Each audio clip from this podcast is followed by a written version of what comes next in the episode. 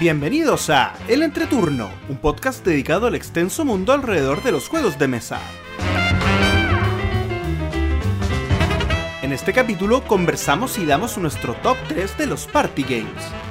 Además, tenemos un nuevo El Entreturno Responde.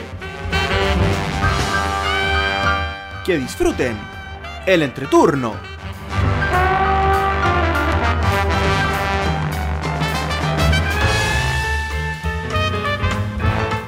Hola, ¿qué tal amigos? Mi nombre es JP Gloria. Y yo soy Axel. y estamos comenzando el capítulo número 131 de El Entreturno. Estamos grabando el sábado 3 de febrero, el capítulo que saldrá el martes 2 de febrero. ¿Cómo están chicos? Sueño y calor. La tónica de mi vida. El calor es algo espantoso. Yo, yo no recuerdo un verano tan... Creo que esto lo decimos todos los años, pero no recuerdo un verano tan caluroso en Santiago. No sé qué le- Pero bueno, yo hay una excepción. Sí. Yo creo que en día ha estado muy caluroso, pero yo en la noche baja mucho la temperatura. O sea, no es que haya- pase frío, o sea, pero es que yo recuerdo noches que me despertaba como a las 3 de la mañana desesperada por el calor. O sea, y eso no me ha pasado afortunadamente. Sí, es verdad, es verdad. En la, en la noche está refrescando un poquitito. Eso, eso de que estáis todo el día con calor y en la noche no podéis descansar del calor es terrible. No, no, Sí. es verdad. Pero bueno, la gente que nos escucha en Europa podrá quejarse de que hace frío. Sí, que sí. está nevando y que, no sé, que necesita... Bueno, para todos ellos les mandamos unos graditos de calor. Uno, uno siempre quiere lo que, no, lo que no tiene, porque uno siempre envidia al que está en Europa y el de Europa nos envidia a nosotros, sea cuando sea. Así Siempre, que la, siempre, como, siempre el pasto está más lindo en el... ¿Cómo se llama? ¿Para qué me pongo a decir un dicho que ni me sé? O siempre las vacas están más gordas en el corral ajeno. No, no, ¿cómo es? Sí, más- siempre el pasto está más verde en el patio ajeno. Eh, Bueno, una Sí. cosa... El de las vacas me gustó más. Sí, el de las vacas, pues, Es- lo, lo voy a empezar a usar el de las vacas. sí. cuando uno juega caverna, uno puede Entiendo. decir algo así. O cuando juega Great Western Train, que no he probado ni el Nueva Zelanda ni el Argentina. Muy bien. Oye, ¿qué ha sido de nuestro mes lúdico, don Axel? Cuéntenos. Hoy, un tremendo inicio de año con el pie derecho. Eh, enero estuvo bien entretenido.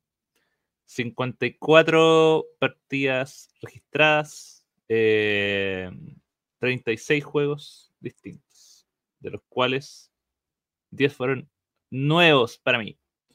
Eh, algunas partidas destacables, pero que no voy a ahondar más. eh, partidas de, de Concordia de dos jugadores, que estuvo particularmente buena con, con JP. Yo pensé que no iba a funcionar porque era como en el mapa básico que es el que tengo yo. Y todo el mundo dice, no, que si quieres jugar de dos, tiene que ser en, en un mapa especial, bla, bla, bla. Y estuvo bastante bueno. Estuvo muy buena. Estuvo muy bueno. Estuvo muy bueno. Que cuando hay dos jugadores buenos también, pues no, no, no necesario el mapa. Pasa una servilleta y eso funciona, ese juego funciona. Te armo un, te armo un roll and ride de Concordia en una servilleta. Eh, bueno, también probé For Northwood, For, For Northwood, que es el juego de baza solitario, que está igual, está entretenido. Es una tontera, pero está entretenido. Eh, y varios jueguitos más. Bueno, Darwin's Journey, que también tuve como una partida que considero mi primera partida porque había tenido una partida anterior que es la primera, que pero la jugué en un estado de mental no apto para algún juego de mesa, que fue cuando lo aprendí con una costilla rota, sin saberlo. Entonces, de esa partida no me acuerdo mucho. Por eso esta nueva partida de Darwin's Journey fue como si hubiese sido la primera. Em, pero el juego que me quiero detener es eh, uno de los juegos que estaba dentro de los más esperados de Essen de hace años, que es el Mobile Markets, em, que es la versión de cartas de Smartphone Inc.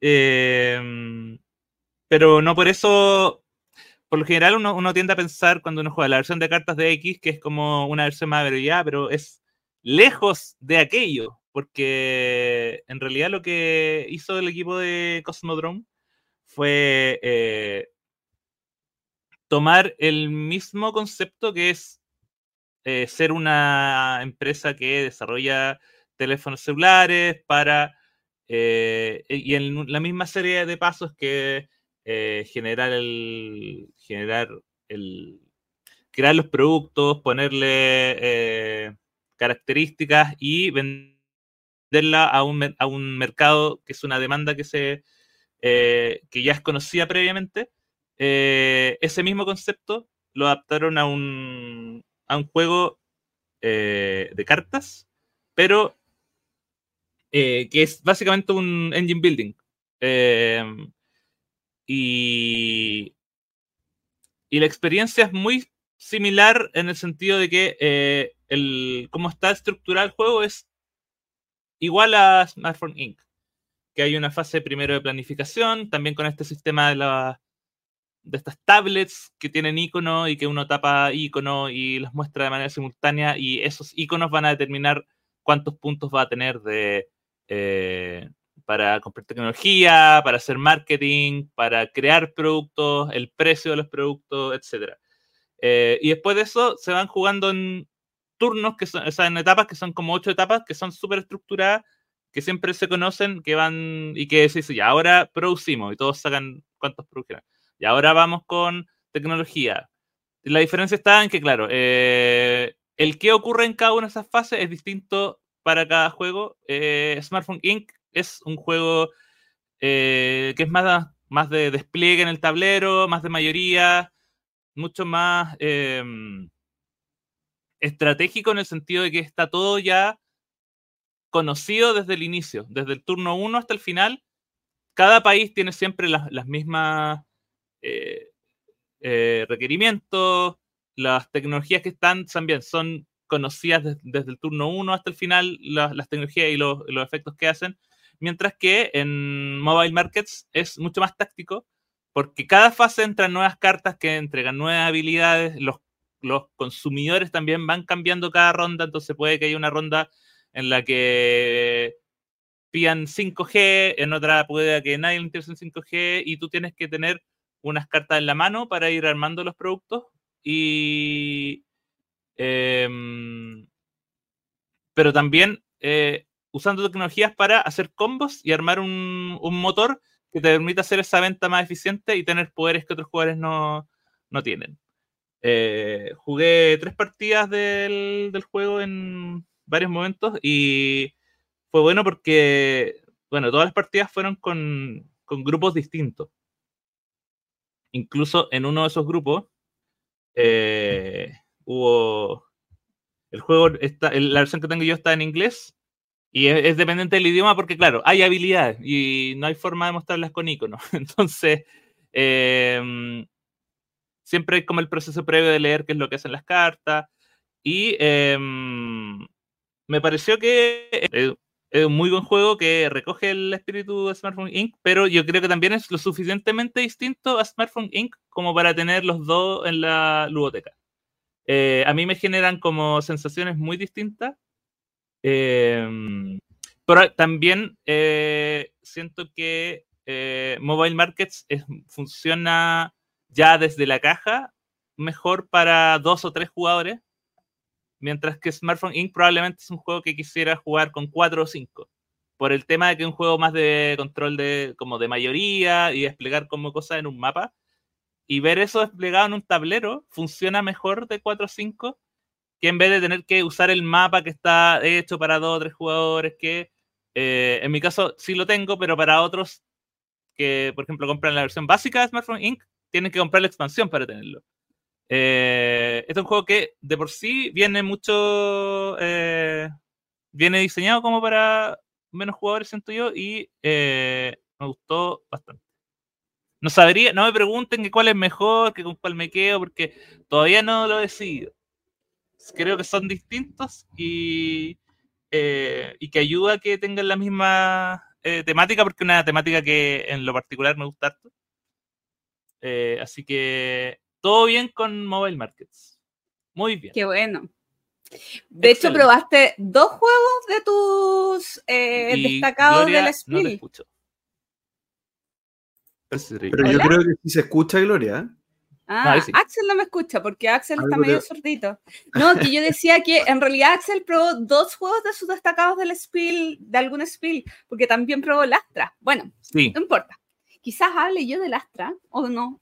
No, hables de Astra, Gloria, no hables de Astra. Porque lo no hablaré de Astra. Ok, eh, Nimes eh, estuvo con pocas partidas, jugué 32 partidas a 28 juegos diferentes, muy poquitos estrenos, solamente cuatro, pero eh, jugué juegos que me gustan mucho.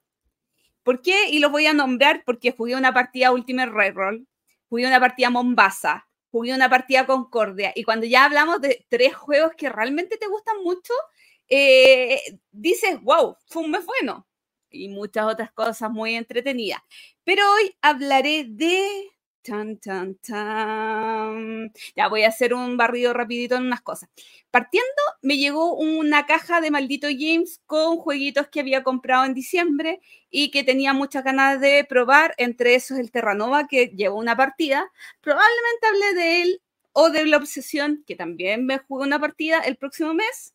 Y también jugué el Astra, pero creo que el próximo mes Axelcito hablará de él, porque me acaban de censurar. Sí, censurada en vivo. mira, te estoy protegiendo, Gloria, porque va a llegar a conclusiones que no son correctas. Porque no jugamos el juego bien. Pucha. Bueno, jugué también el Nana Toridori. Debería contarlo como estreno, porque por primera vez lo jugamos bien, porque Axel se comió un párrafo. Ay, no. ¿Sabes por qué? Ahora yo estoy estudiándome las reglas de los juegos, aunque no me guste. Ay, bueno, y a JP lo estuve molestando telefónicamente por el Terranova que tenía una duda existencial profunda y para no cometer errores, ahí hice comodín telefónico, a lo más, ¿quién quiere ser millonario? Pero ¿saben qué? Del juego que voy a hablar es un juego más o menos antiguo, debe tener cinco años, que es Oráculos de Delfos. Oráculos de Delfos es un juego de Stefan Feld de, eh, que es una carrera por ir cumpliendo diferentes objetivos. Y este juego ha sido mirado en menos, en menos y muy en menos, incluso por mí, porque no está dentro del top 5, probablemente ni siquiera está dentro del top 10 de los juegos más mejorcitos de Fel. Pero ¿qué pasa con arco del Delfos que a mí me tira para atrás? Es que es una carrera.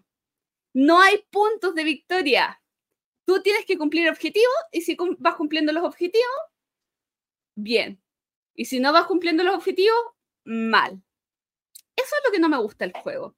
No me gusta que eh, yo tengo un conflicto. Gloria, te dejaste de escuchar, creo. No.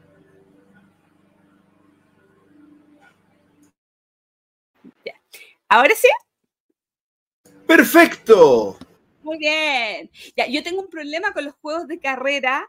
Eh, ¿Por qué? Porque no me gusta ese final. De hecho, quizás en otra oportunidad, eh, mezclándolo con el Terranova, tampoco me gustan los, los juegos de mesa que entregan pocos puntos. Me gusta Ultimate Railroll, donde hay chorrocientos millones de puntos. Tengo algo con los puntos de victoria. O sea, como que necesito generosidad. Necesito sentir que, esto se está moviendo con un track que avanza y avanza. Entonces me pasa con, con los juegos de carreras que es como, ya, y mis puntos, yo necesito que me den satisfacción minuto a minuto, yo necesito sentir el avance, logros y esas cosas. Eh, curioso tema analizar la psicología detrás de los juegos de mesa y qué es lo que uno busca y necesita. Bueno, eh, para concluir con eh, Oráculo de Delfos, no es el mejor juego de Fel, pero es agradable la partida. El final, pero es agradable la partida. Eh, las reglas son bastante fáciles de recordar. Eh, no es un juego que juguemos muy a menudo, pero a los tres de la mesa no nos costó tanto ni hacer el setup, o sea, un poquito, eh, eso es como lo más jodido del juego. Eh, pero recordar las reglas fue bastante intuitivo. Y otra cosa a destacar es que nosotros tenemos un track de dioses que va subiendo porque vamos gastando dados o aparece algo. Pero al final del turno de otro jugador lanza los dados, que son los que le van a permitir realizar determinadas acciones dependiendo de los colores. Eh, y dependiendo de los colores que salen, los tiene que decir en voz alta para que los otros jugadores suban estos tracks si es que pueden, suban un track si es que pueden. Eh, entonces la interacción que se da, que no es negativa, que no es de, joder a otro jugador, eh, te mantiene atento a la partida y, la verdad es que al igual que em, en diciembre o en noviembre que jugamos nuevamente el... Hoy, memoria se me fue, eh, Em, creo que con el paso del tiempo, estos juegos que están en el 10, 12, 13 de FEL, le, uno le va agarrando más gustito. Axel, ¿algo que opinar? Sí, a mí me pasó todo lo contrario. Porque les gané. Eh, a mí me pasó todo lo contrario. Esa fue esta, oh. la, eh, esta partida de Aquasphere fue. Va, perdón. porque a diferencia, yo sí reconozco que la, partida que tuvimos de Aquasphere me levantó el juego. Como que algo pasó que, que por fin me hizo clic. Dije, ah, ok. Entonces, eh, como que finalmente lo, entendí. Pero con eh, el Oráculo de Delfos creo que hay demasiados elementos de azar que, eh, que no me gusta que estén ahí y que por eso mismo, a pesar de que a mí sí me gustan los juegos de carrera, eh, también me gustan los, juegos, o sea, me gustan los juegos de carrera, pero también me gusta porque cuando uno juega una carrera, el objetivo es claro, es llegar a la, llegar a la meta, y hay un hay una trayectoria más o menos eh, esto es como una gincana, en realidad. claro, hay una trayectoria más o menos predefinida y, e incluso hay juegos como, por ejemplo, eh, El Dorado, que hay una carrera, hay un, hay una ruta, pero, o sea, hay un camino, pero varias rutas. Entonces uno puede armar un mazo para quizá ir por una ruta que es más difícil de lograr, pero es más efectiva en cuanto a número de turnos. Y ahí uno arriesga a que si efectivamente va a tener o no esas cartas para poder avanzar tan rápido como tú quieres por esas rutas. Pero eh, creo que hay muchos elementos que son un poco azarosos con respecto al, setup del juego, que en particular esas los setups de las islas que uno tiene que, que hay que hacerlo tres veces, son tres los setups. Sí, tres de todas cosas, tres de todas las cosas. De isla, que son los setups que están dando vuelta, que claro, los jugadores pueden los otros jugadores igual pueden dar vuelta una loseta a una isla y dar vuelta una loseta tuya y, y, mostrarte qué hacer, pero, ¿qué pasa? ¿Qué es lo que pasó cuando esas losetas están fuera del área como caliente del mapa? Fuera de lo. Ah, porque obviamente hay ciertas áreas que sí son visibles, que uno dice, ya voy a ir acá porque acá hay. Es más fácil encontrar los cubitos para llevarlo a la isla de los otros cubitos y después en ese turno voy a ir para acá. Hay ciertas áreas que concentran muchas más acciones. Acá están los monstruos que necesito y, y hay otras que están más alejadas. Cargas el dios azul. El dios azul te permite teletransportación a cualquier lugar del mapa. que está, que tiene el, Pero, pero independiente de eso, si, y si esas islas tuyas están en, las zonas más frías, que son las zonas que probablemente tienen menos, menos óptimas, nadie va a ver esas islas. Y si tu isla está ahí, tú nunca vas a ver y también va... Entonces, no sé, esos elementos como que para un juego de carreras, no me parece que sea correcto que una de las condiciones de esa carrera dependa tanto del azar y el. Eh, así que, nada, pues. De para abajo. Oye, Axel, ¿y seguro que hiciste el setup para tres jugadores y no lo habrás hecho para cuatro en la isla? No, no tiene setup de. no, no cambia setup para el número de jugadores. ¿Seguro? Seguro. Ok. siempre pregunto, porque como Sí, yo, sí, sí. la parte de, de la... ¿Ah? Sospechoso que estoy tan seguro porque si te hizo la pregunta la Gloria capaz es porque tiene. No, no, no digo, porque como yo Ah. no hice la isla, yo hice otras cosas en el setup, Ah, eh, no vi esa parte, entonces dije, pero de repente se ocupan algunas piezas menos, mm. pero bueno. Opiniones encontradas y bueno, por eso también no está ni dentro del top 10 de nadie eh, No. este jueguito. Pero si pueden probarlo, pruébenlo. Especialmente si les gusta la carrera y no tienen problema con el azar. Oye, en mi caso, em, tuve un mes promisorio. Jugué 15 partidas a 10 juegos diferentes. Debo decir, sí, que Axel me levantó el mes porque está como. Está como. A ver, creo que estuviste en 9 de las 15 partidas, Axel. mira, mira. Así que muchas gracias. Y fue un mes también bien variado que, que, que reviví viejos clásicos. Bueno, lo mencionó Axel, Concordia, muy bueno haber jugado Concordia. Viticulture, que también hace tiempo que no jugaba, esa partida estuvo muy buena. Ticho no lo voy a decir porque obviamente sale partidas de Ticho entre medio. Y una que me encantó haber jugado de, de nuevo, que estaba hace mucho tiempo que quería volver a jugar, que, era, que fue Cerebria. Lo jugué a dos jugadores con Diego Benavente. Estuvo muy, muy, muy buena esa partida. Muy buena un juego que para mí es muy bueno y que tiene cero ruido para el que se merece, creo yo. Eh, eh, eh, no sé qué pasará ahí, pero quizás después lo podemos conversar. Eh, y antes de ir al juego que quiero hablar, comentar que tengo un nuevo vicio. Ya no es Magic, bueno, Snap es un vicio de viajes, como cuando uno va caminando puede jugar Snap, pero mi nuevo vicio es Arkham Horror LSG. Pucha, el juego bueno estoy metido en esa, en esa pasta. Pero quiero hablar de un juego que nombró Gloria al principio. Ax- Casi eh, perdón, eh, JP, déjame interrumpirte un segundito.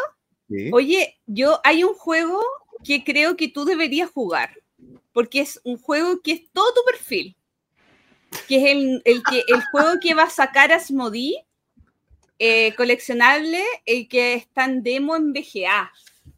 Te lo dejo como tarea para el próximo capítulo, el El Alter. Altered, Ed. Altered, Altered. Te lo Alter dejo como tarea. El huevo alterno. Alter Ed, el, Ah, eh, Eh, el Eduardo Alterno. He escuchado muy buenas cosas de él. Es un juego muy al perfil JP. Así que te lo dejo de tarea para el próximo mes, ya que ni siquiera te tienes que mover de tu casa para Espérate, eh, ojo, ojo. Atención para el JP del futuro. A ver. Porque va a estar disponible solo hasta el 5 de febrero. Ya. Porque es como un early access, una demo de early access. Así Pero que, ¿cuál, es, cuál es el, ¿cuál es el warning que le estáis dando al JP del futuro? Que se apure. que claro, que es que. O sea, en realidad el JP del pasado que va a escuchar el podcast no, ya no le sirve. que, No, porque claro que. Y que si quiere hablarlo del próximo, que anote las cosas porque puede que se lo olvide. Ya. ¿no? Y tiene que porque- jugarlo hoy o mañana. Todo muy Claro, difícil, todo muy difícil. Eso es demasiado. Bueno, Bueno, a ver si el JP del futuro se asoma por la ventanita y nos cuenta algo. JP del futuro por acá para contarles que efectivamente estaba el Early Access de Alter en la plataforma VGA. No alcancé a llegar eh, porque tenía una hora fija en la que yo tenía que llegar para poder probarlo. De todas maneras, averigué un poco del juego y creo que no soy el perfil, como dice Gloria.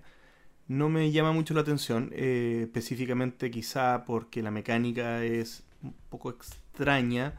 Eh, efectivamente es un juego, es un TCG uno contra uno, pero no se combaten eh, haciendo daño ni atacando, sino que hay que competir por explorar un lugar. Eh, las mecánicas que vi al menos en el juego base no me llamaron mucho la atención. Y el arte de las cartas es, bastante raro también, es bien caricaturesco como... como con unos colores muy vivos. Pueden ser bonitos, pero no me llaman mucho la atención. No creo que sea un juego que yo vaya a jugar. Adelante con el programa.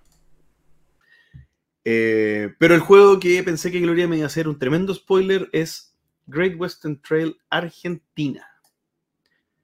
Este jueguito Mira, eh, tuve la suerte de probarlo porque visité a nuestros amigos de Gato Arcano en Viña.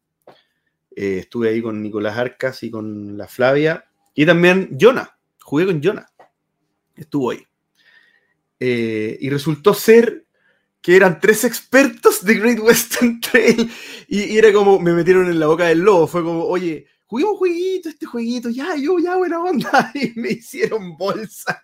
Me hicieron realmente puré. Pero bueno, lo pasé bien, lo pasé bastante bien. Eh, Great Western Trail Argentina básicamente es el mismo juego. Eh, voy a referirme primero a lo más fácil de decir que la segunda edición o, o, toda esta saga de juegos de Great Western Trail basados como en los componentes tipo segunda edición se pasó. Eh, espectacular. O sea, cartones gruesos, eh, tableros de jugador con doble fondo para, para, poder poner las piecitas. Típico de estos juegos de, de Fister, creo que es, ¿no es cierto? No lo estoy mirando acá, pero eh, que tiene tableros de jugador con, mucha, con muchas piezas móviles, ¿cierto? Disquitos que se ponen, que se corren, que se mueven, cubitos que avanzan un track, que, que, que aquí, que allá. Es súper importante que tengan doble fondo, así que eso está súper bien.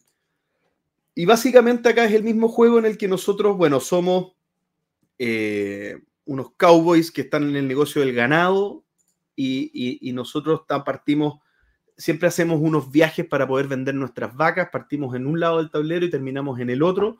En tu turno tú te puedes mover una cierta cantidad de espacios y los espacios es ir moviéndote por una por distintas locaciones, que las locaciones al principio del tablero están vacías porque son espacios disponibles y en la medida que avanza el juego cada vez uno tiene que ir avanzando a través de más locaciones porque somos los mismos jugadores los que vamos construyendo distintos espacios. Entonces, eh, uno puede activar eh, la acción principal de tus espacios o de los espacios neutrales, pero también uno va poniendo eh, impuestos para que cuando un, un, un, jugador enemigo pase por tu por algunas de tus construcciones te paguen oro. Entonces el oro va y viene y es súper importante tener una buena economía para funcionar en el juego.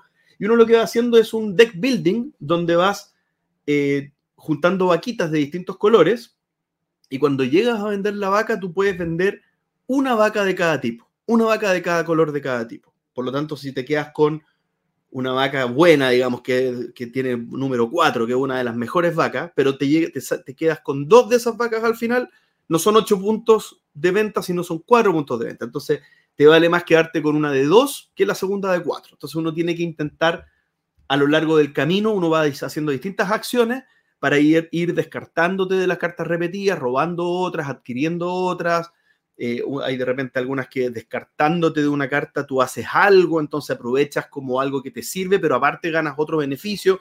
Entonces, muy convero en el sentido del deck building. Es súper innovador en ese sentido. Me parece que no, no sé si, eh, eh, yo creo que este mecanismo como del viaje en el deck building es súper particular de Fister y, está súper bueno.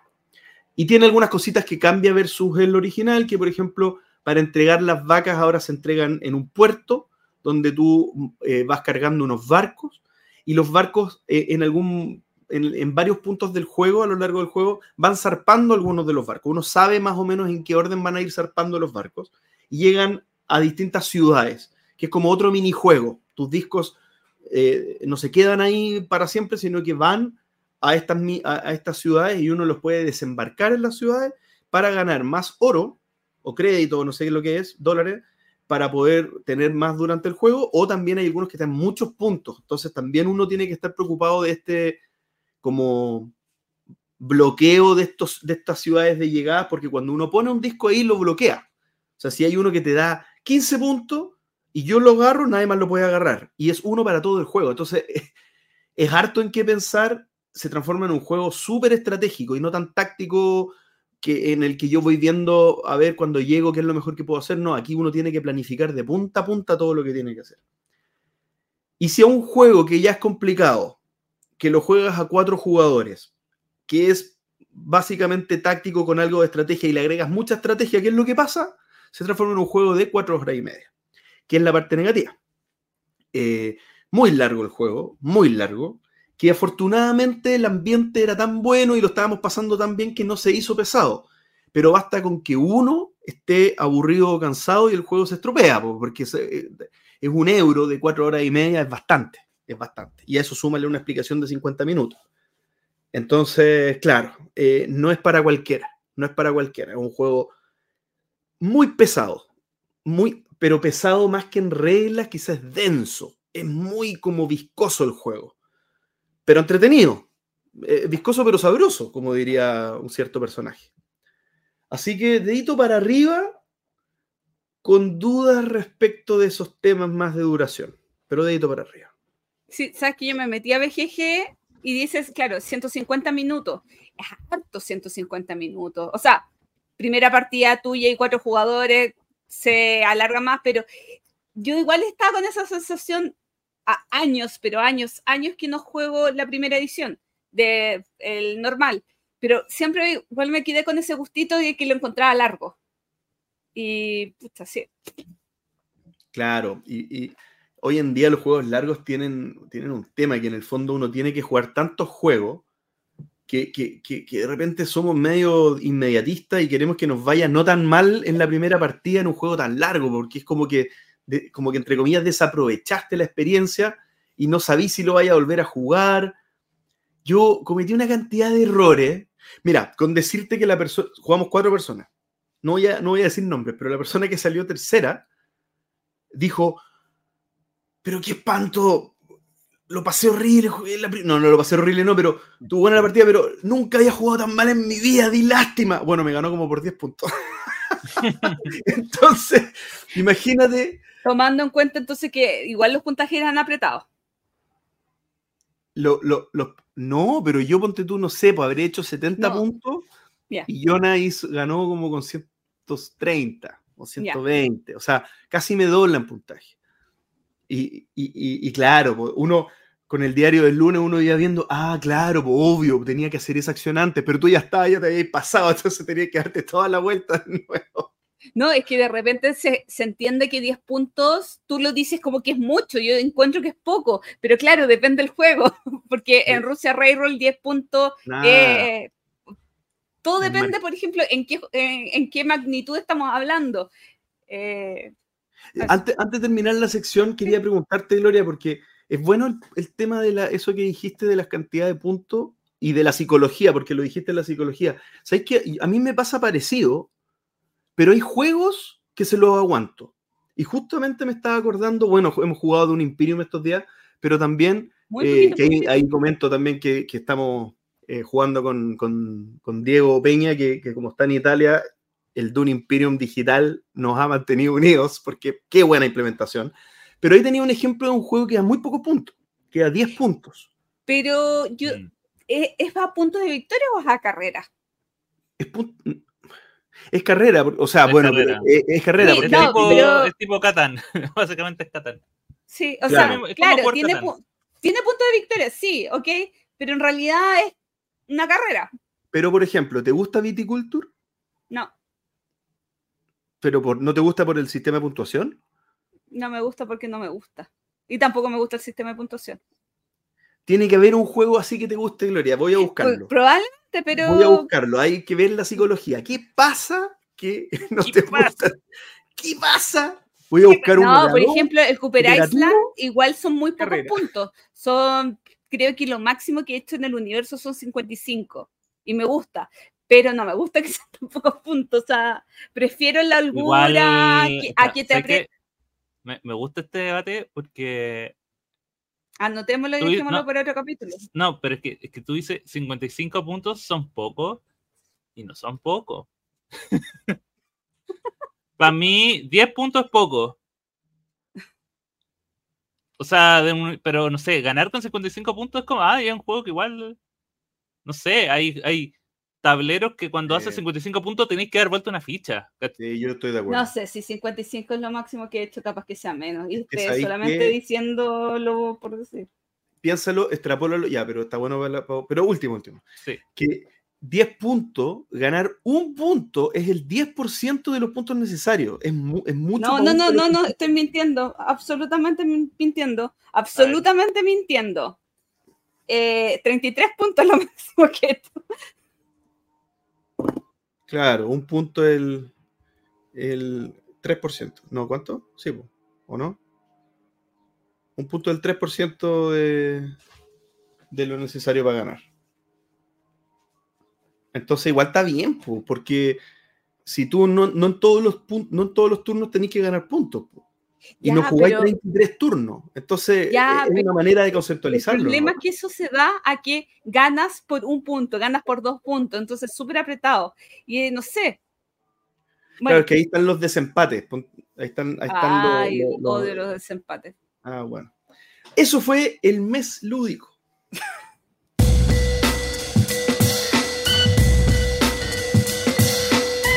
El tema de la semana, del mes. Y en esta oportunidad, los party games. Según la BGG.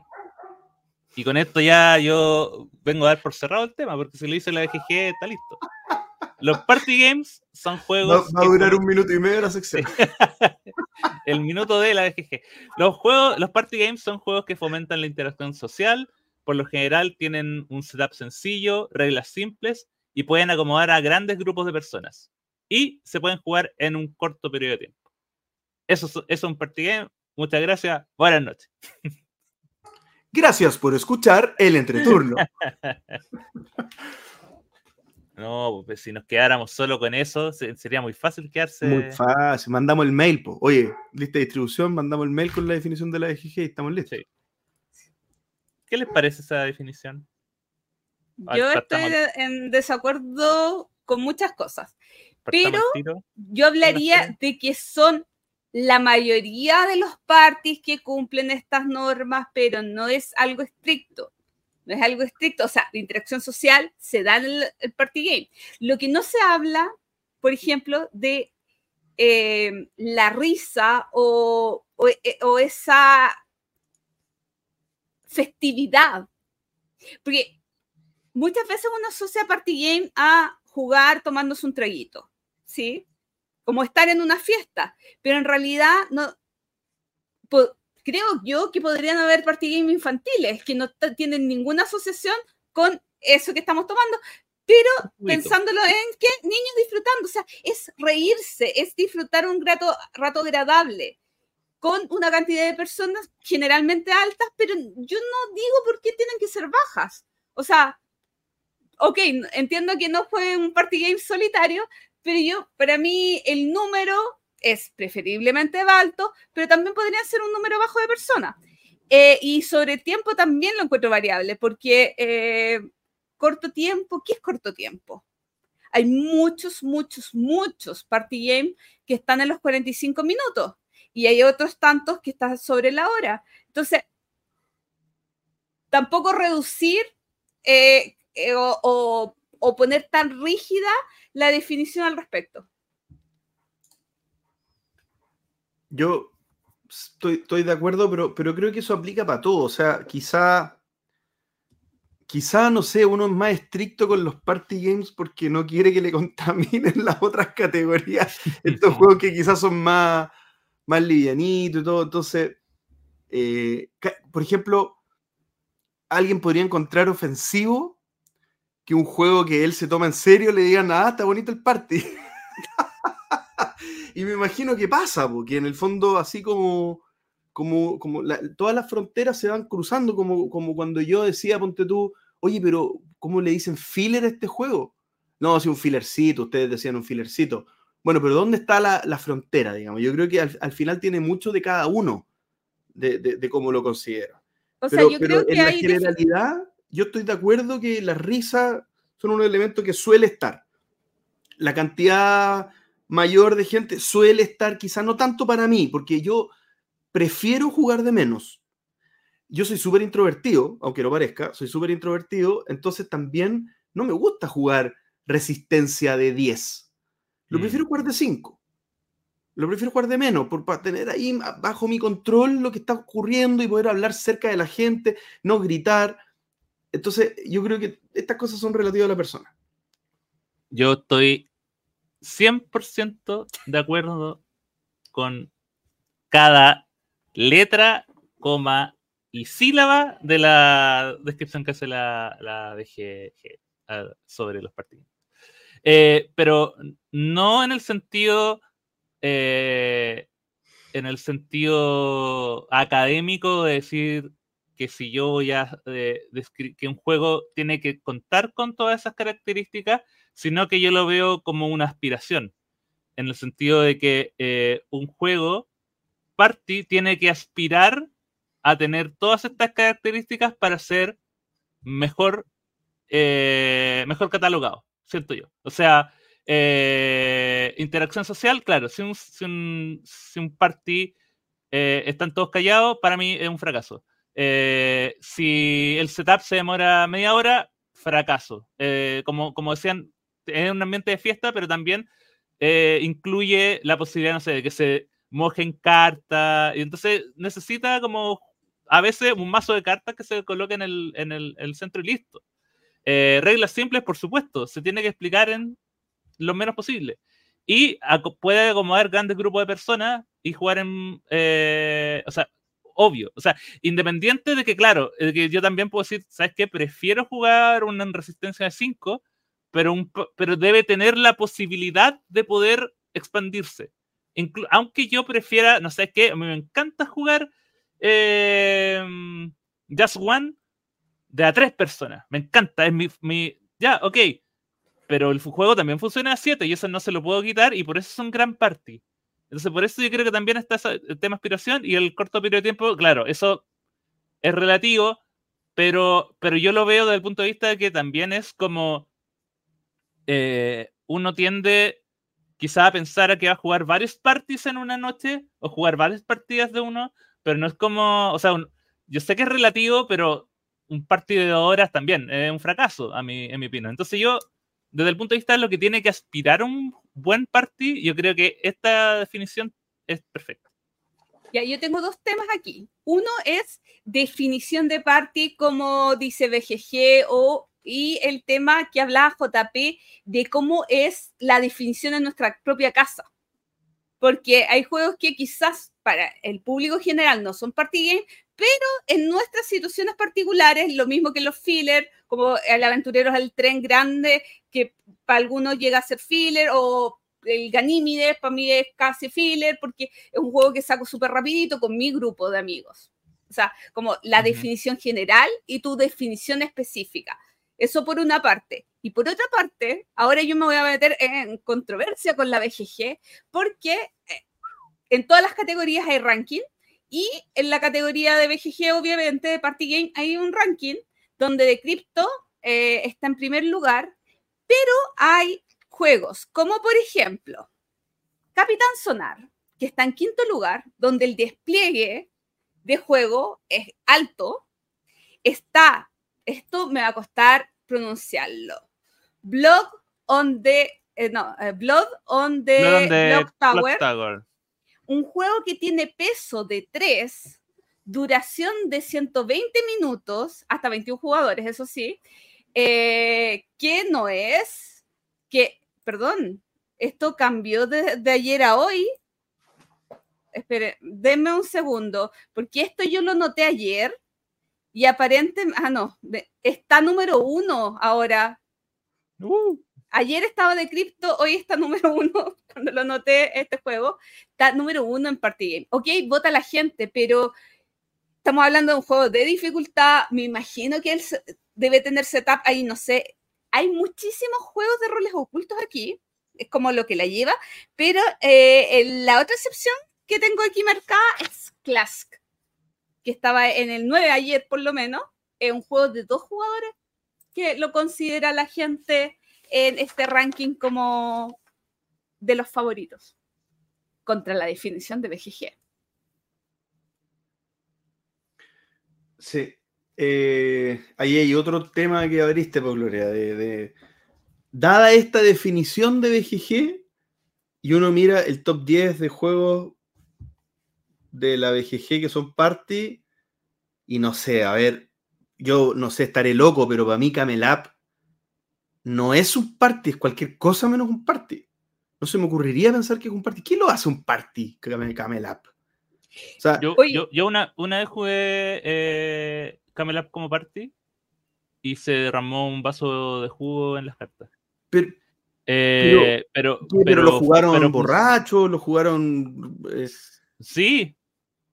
Es como, como jugar.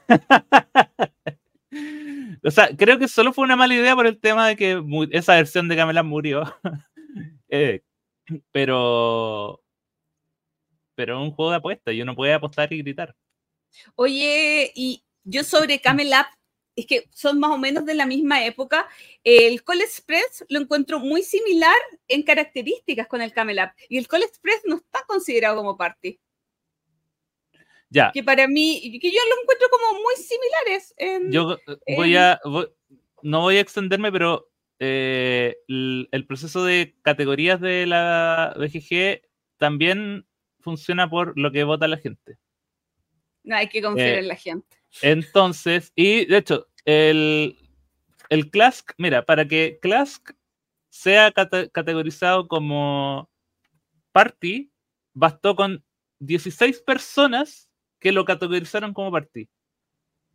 16 Claro. personas votaron y ese 16 es de un uni- universo de 46, el resto votó por Family, por lo tanto, eso le permite estar co eh, como co-categorizado en parto, ¿ya?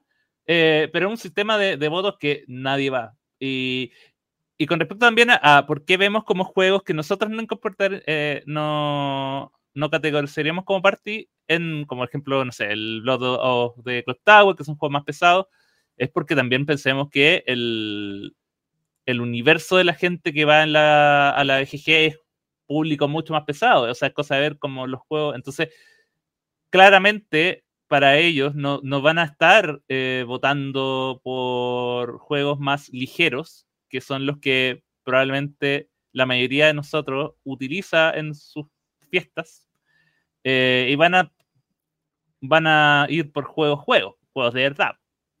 Entonces, también tiene un poco que ver con que la categorización de la, de la BGG está viciada por su usuario. Entonces, no hay que tomar en cuenta a la BGG. Oye, Ni siquiera en su definición. No, Dejemos un poco de sí. lado la, la definición. Va- vámonos a la, a la parte más de, de lo que nosotros como jugones hacemos en función de los parties. ¿Cu- ¿Cuándo nos gusta jugar party? Mira, quizás esto lo mezclo con otras preguntas. Mi problema con los parties es que nunca tengo la cantidad de gente. Yo disfruto mucho los party games, pero ¿cuándo? Cuando tengo gente. Y cuando tengo gente, ¿cuántas veces prefiero conversar y cuántas veces sacar un juego? Eh, eh, es a mí me, me es complicado el tema de los party games para sacarlos a mesa. Me gustan mucho. Tengo muchos party games que no salen hace años. Años. El picture, no, el picture, no, el pictograma, pictomanía, perdón. Eh, creo que no lo juego hace seis años. Y es muy bueno. Sabéis que yo creo que diste en, la, en el clavo de lo que me pasa a mí, sobre todo cuando como jugón escasea tanto el tiempo para jugar, ya como que los party, salvo excepciones, porque yo mismo después cuando estemos en el top capaz me contradiga, pero, pero tal vez no tanto, pero salvo excepciones, cuando me junto a jugar quiero jugar un euro, quiero jugar una Mary, quiero, quiero carne, quiero aprovechar el tiempo, quiero jugar algo que yo me vaya a la casa y diga, oh, hice mi mejor esfuerzo por ganar, hice mi mejor esfuerzo por jugar un cooperativo con otra persona. El party efectivamente para mí compite con el tiempo social, quizá. Compite con, con- con- con conversar, con tomarme un copete, compite con otras cosas. No, no es como, no es una competencia, no se me ocurre, ponte tú, eh, ocupar un party de filler entre dos juegos pesados en una tarde de juegos. No, no está en mi mind, capaz, lo, capaz hasta lo pasaría bien, pero no es algo que se me ocurriría como llevar a, a- como una posibilidad. Eso me, eso me pasa yo creo que desde hace hartos años ya. Eh, yo solo juego parties cuando, cuando no hay otra cosa que jugar. Chuta. Eh, nunca. Y- po. ¿Cu- ¿Cuándo no, no andáis con juegos? no, pe- pero, pero por ejemplo, no sé, uno va a un evento invitado por alguna marca y dicen ven acá y uno llega a tal hora y te toca sentarte en una mesa con gente y dicen hoy juguemos eh, este Cualquiera. party Y ya, pues bueno, ya, me tocó. Eh, o no sé, de repente hay, uno llega a una junta donde no conoce a la gente y llegan y son ocho personas y dicen, ya, juguemos esto por mientras, ya, ok. Eh, y después de eso ya se arma la mesa. Entonces, por lo general es como cuando otra persona lo, lo, lo propone y están dadas las condiciones para que eso ocurra. Pero de mi parte, salvo contadísimas excepciones, eh, nunca va a ocurrir. A, menos, a, a veces, a veces también me, otra vez me dicen, oye, ¿sabes que vamos a hacer como un carrete?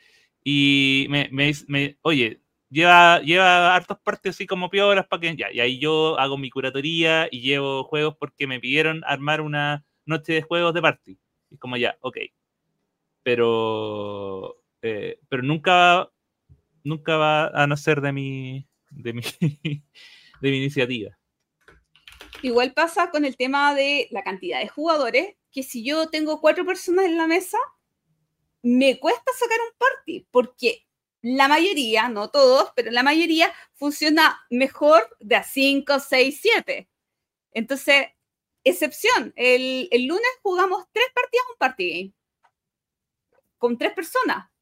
Hay determinados juegos, en este caso fue Pistas Cruzadas, eh, de Fractal, que funciona bien de a de, números más pequeños de, de jugadores.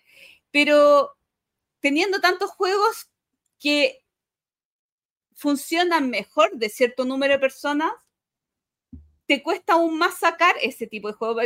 En mi mesa les gusta el Dixit, pero no somos lo suficiente porque el Dixit de A4 está justo. 5, lo ideal. Entonces, como, qué difícil es juegos que te gustan, sacarlos porque no son las... Creo que además de grupo dependiente los party, o sea, no es que sean grupo dependiente, o sea, como que ha- hay que buscar un party muy específico para el grupo, hay que hacer la curatoría, como dice Axel. Eh, o sea, está e- el tiempo, eh, el grupo, o sea, como hay el ambiente, tienen que haber varios factores para que un party haga su magia, que es dar felicidad. Eh, y, pero, ahora, yo voy a ir un poco más allá. Dele. Yo voy a ser un, yo voy a ser un poco más, más, más amargo. Eh, yo creo que hay cosas que hacen que los parties sean. eh, que funcionen como funcionan y que generen esta felicidad. Que yo, lo, yo creo que es más que nada liviandad. Y parte de esa liviandad muchas veces consiste, y yo creo que es algo que vamos a hablar más adelante, sobre eh, los objetivos, digamos, que hay al momento, o cómo uno juega, la mentalidad que uno tiene al jugar un, un party. Pero eh, a mí no me gusta jugar juegos donde uno no vaya a ganar. Entonces, y, los parties son el reino de la interpretación, del no, no importa si hay puntaje, del juguemos, ah, dejémoslo hasta acá, y está bien. Creo que, creo que es muy importante para, para y, y es parte también importante de la masividad de los parties que tengan eso, que no sean estrictos en su planteo. Pero a mí eso ya no, no, me, no me atrae. No me atrae el tema de, no, dejémoslo hasta acá, juguemos, juguemos cinco rondas nomás. Juguemos, ah, juguemos de nuevo. Ya, sácate unas cartitas más para seguir jugando. Si el puntaje da lo mismo. No, yo quiero puntos. Yo quiero un, un ganador. O un grupo de ganadores. Entonces, eh, eso es lo que a mí, como que el, las áreas grises que suelen tener los parties son los que hacen que yo esté como más desapegado del género.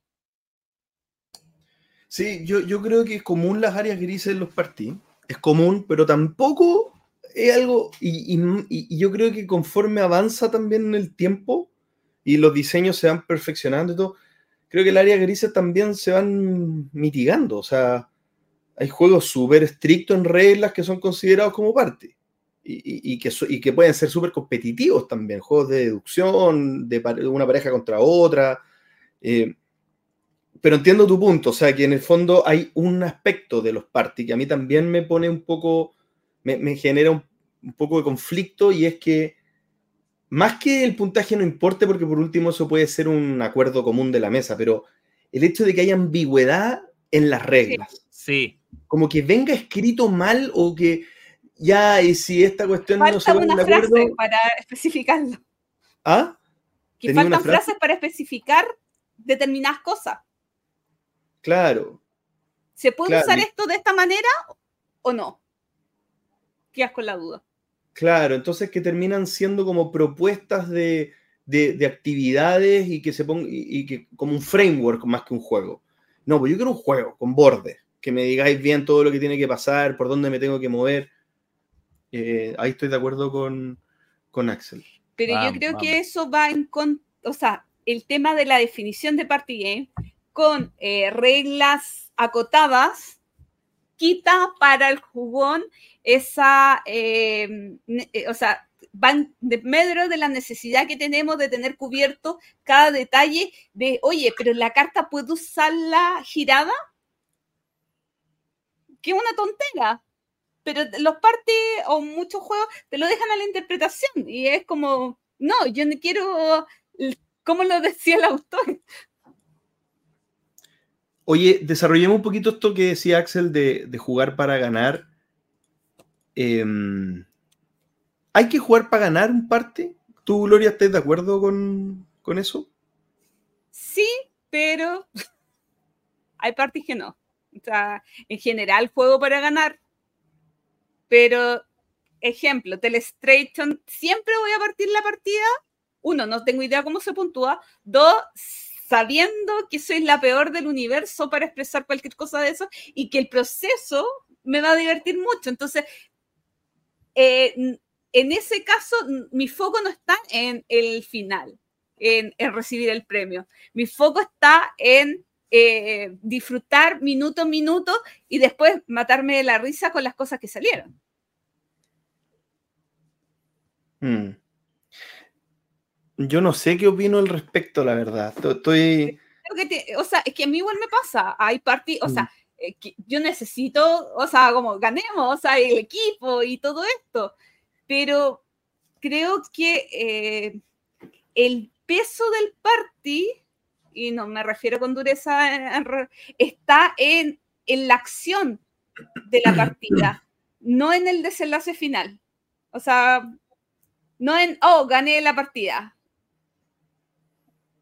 Claro, pero igual hay algunos parties que, que, requieren, por ejemplo, no sé, porque son en, grupos o en pareja, y que da un poco de rabia si tu pareja se lo toma muy a la chacota, a la chacota, a la mm. chacota dentro de las reglas del juego. Por ejemplo. Por ejemplo, de cripto. De cripto es un juego que, que tenéis que estar, tenéis que concentrarte, tenéis que pensar. No es un juego que jugué echado para atrás y que da lo mismo, no tenéis que tratar Código secreto. de. Código secreto también. Eh, y, tú te puedes reír en el camino si nadie dice que sea grave, pero, pero, pero creo que también hay como, no sé, como que lo asocio al respeto, ¿me cachai? Como, como de, tomarse las cosas, porque si no, entonces uno hace otra cosa. Como que al final hay unas normas básicas que yo, por el hecho de que sea party, normas básicas de los juegos de mesa, que por el hecho de que sea party, no sé si estoy muy dispuesto a que, a que como que se toleren romperse. Por ejemplo, la trampa. Hacer trampa. La, trampa es algo tolerable en un party? Porque es un party da lo mismo y hay áreas grises o igual eh?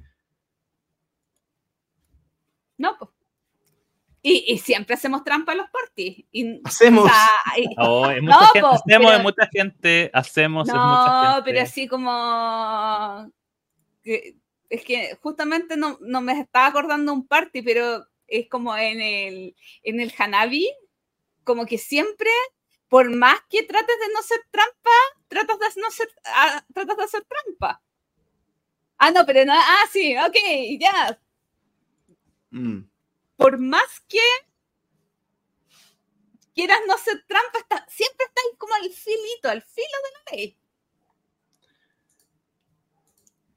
Oye. Es, complicado. ¿qué nos pasa cuando jugamos con gente desconocida a los parties?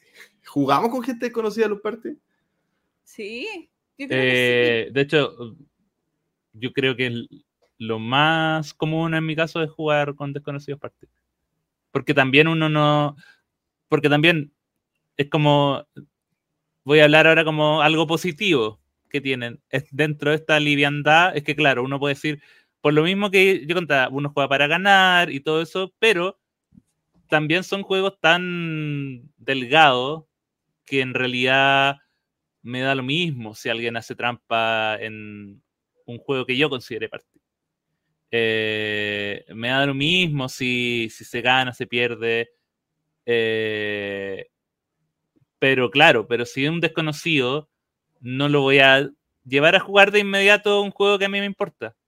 Porque como no lo conozco, puede que sea un mal jugador en ese. Y ahí sí yo me molestaría. Claro, si. O sea, yo no llevaría a jugar un. eh, a una persona desconocida como: Hola, mira, te invito a jugar eh, No Go Dice. Y no sé si esa persona ha jugado un juego de baza, si hay que explicarle todos los turnos, si le gusta hacer trampa y botar cartas a pesar de que tienen la mano. Ah, pero eso es distinto, po, Axel.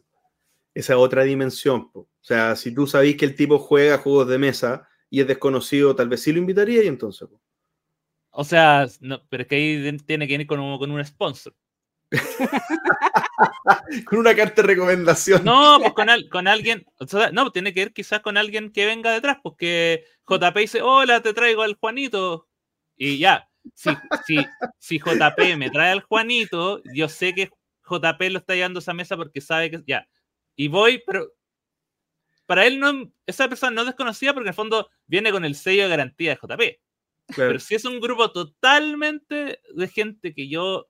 En una fiesta, que de repente uno invita a gente, uno va de repente a una fiesta donde no conoce a toda la gente y dice, no, este es el cuñado, no sé quién. Ya, juegos que. Juegos que no se. que no se guardan en la aplicación. Hola, o sea, soy ahí- Juanito, pero me dicen el trampas. El trampas, sí. que Igual anda yo creo que anda con, los- a- con 40 grados de calor, anda con manga larga, ahí guardando todas las cartitas. No. Ay, polilla tramposa. Oye, pero es que yo creo también que este tipo de juegos se presta para conocer a gente.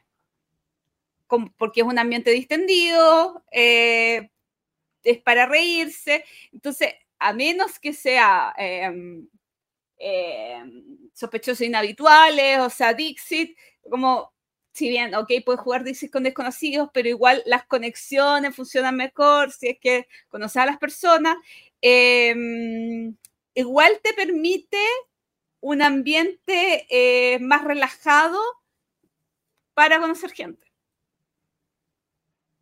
Yo me reservé a hablar al final porque a mí me pasa todo lo contrario, fíjate. No, no me gusta jugar parties con desconocidos. No, no me, no, no, son, son, lo habré hecho en algún momento, pero, pero sí es parte de algo Ah. que invade mi zona de confort. O sea, y, eh, quizá he estado obligado, así como dice Axel, porque he estado en el evento que pasa tal cosa, pero sí es algo que yo estoy así como parto y después, claro, uno se deja llevar y quizá todo, todo después se va, eh, uno se va soltando y todo el tema, pero, pero me, me reservo esos espacios más de confianza para la gente que yo más frecuento, yo más, más, más quiero, digamos, porque, porque también el party uno, no sé, como que son la, el, el humor, la, la, la- la cier- ciertas emociones que uno transmite a través del party son súper personales. Para mí, yo que soy introvertido, tú, lo siento así también. Como que yo no, no, no me gusta, digamos, suena como Sí. que soy un, un ermitaño, pero, pero, pero quizás es más desde lo, más desde lo interior, más desde No, lo que pero- a mí me hace sentir cómodo.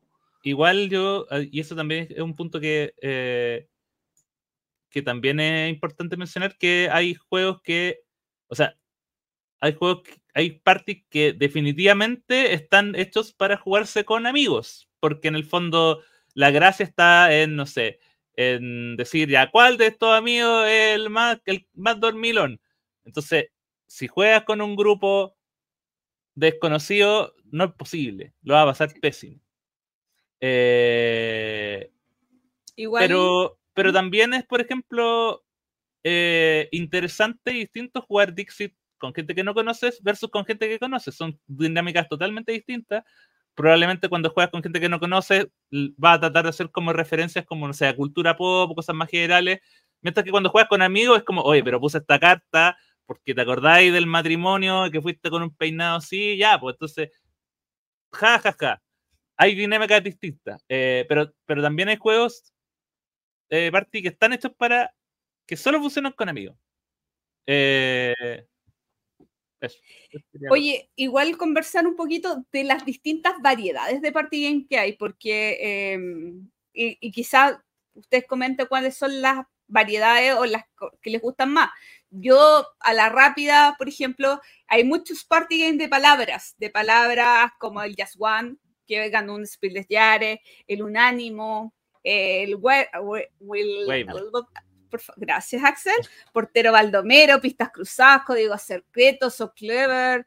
Eh, de palabras, millones. O sea, y de esos deben haber 10, 20 más. Creo que a mí no me gustan tanto de palabras, pero bueno. Narrativos, que estos igual son algunos que uno que, que, no son para toda la gente, porque tienes que generar una historia a partir de lo que va apareciendo, como si Señor Oscuro, Plan Perfecto, o sea, eh, quizás no son para cualquier público, o sea, como que tienes que conocer o hacer, hacer la curatoría de eh, quiénes lo van a jugar. Eh, de dibujo, hay un montón de party game de dibujo o que incluyen el dibujo, que hay otros que incluyen mímicas, etcétera, etcétera, de trivias, hay mucho party game de trivias, trivias con apuestas, trivias normales, no me acuerdo de ningún nombre, pero hay muchos. Para tomar hay cientos, millones, cientos, cientos, cientos, tampoco me sé ninguno, eh, de destreza. El tamaño. O sea, como eh, igual de, de, colocar cositas de tiempo real. O sea, como de, de hacer cosas rápidamente. Los juegos que más odia Axel. Bus de alejamiento, por favor. Sí, pero, eh, o sea, pero igual esos hablan, y que ahí están como en la frontera, bueno, eso es otro tema, ya no importa, de azar. De azar como el strike. ¿El, strike lo consideramos un party? No. Para mí sí. No. Te cagáis de la risa con, eh, con strike. Yo juego para ganar strike. Pero sí. ¿cómo para ganar? Obvio. Si no hay forma de ganar. Sí. Uno juega para ganar, pero Sí. eh, tiene el Ahí está la estrategia de pasar, reírte. de lanzar dado y pasar. Hay estrategia, está la estrategia conservadora, sí. la estrategia caótica. Estrategia No, caótica. Pero Axel, dentro de esos mismos de azar, el Engel, un Engel, tú lo tienes como eh, otro juego. Ah, Ah, o- el- No, pero de yo lo, tengo en la, dados. yo lo tengo en la versión Angel and Angle.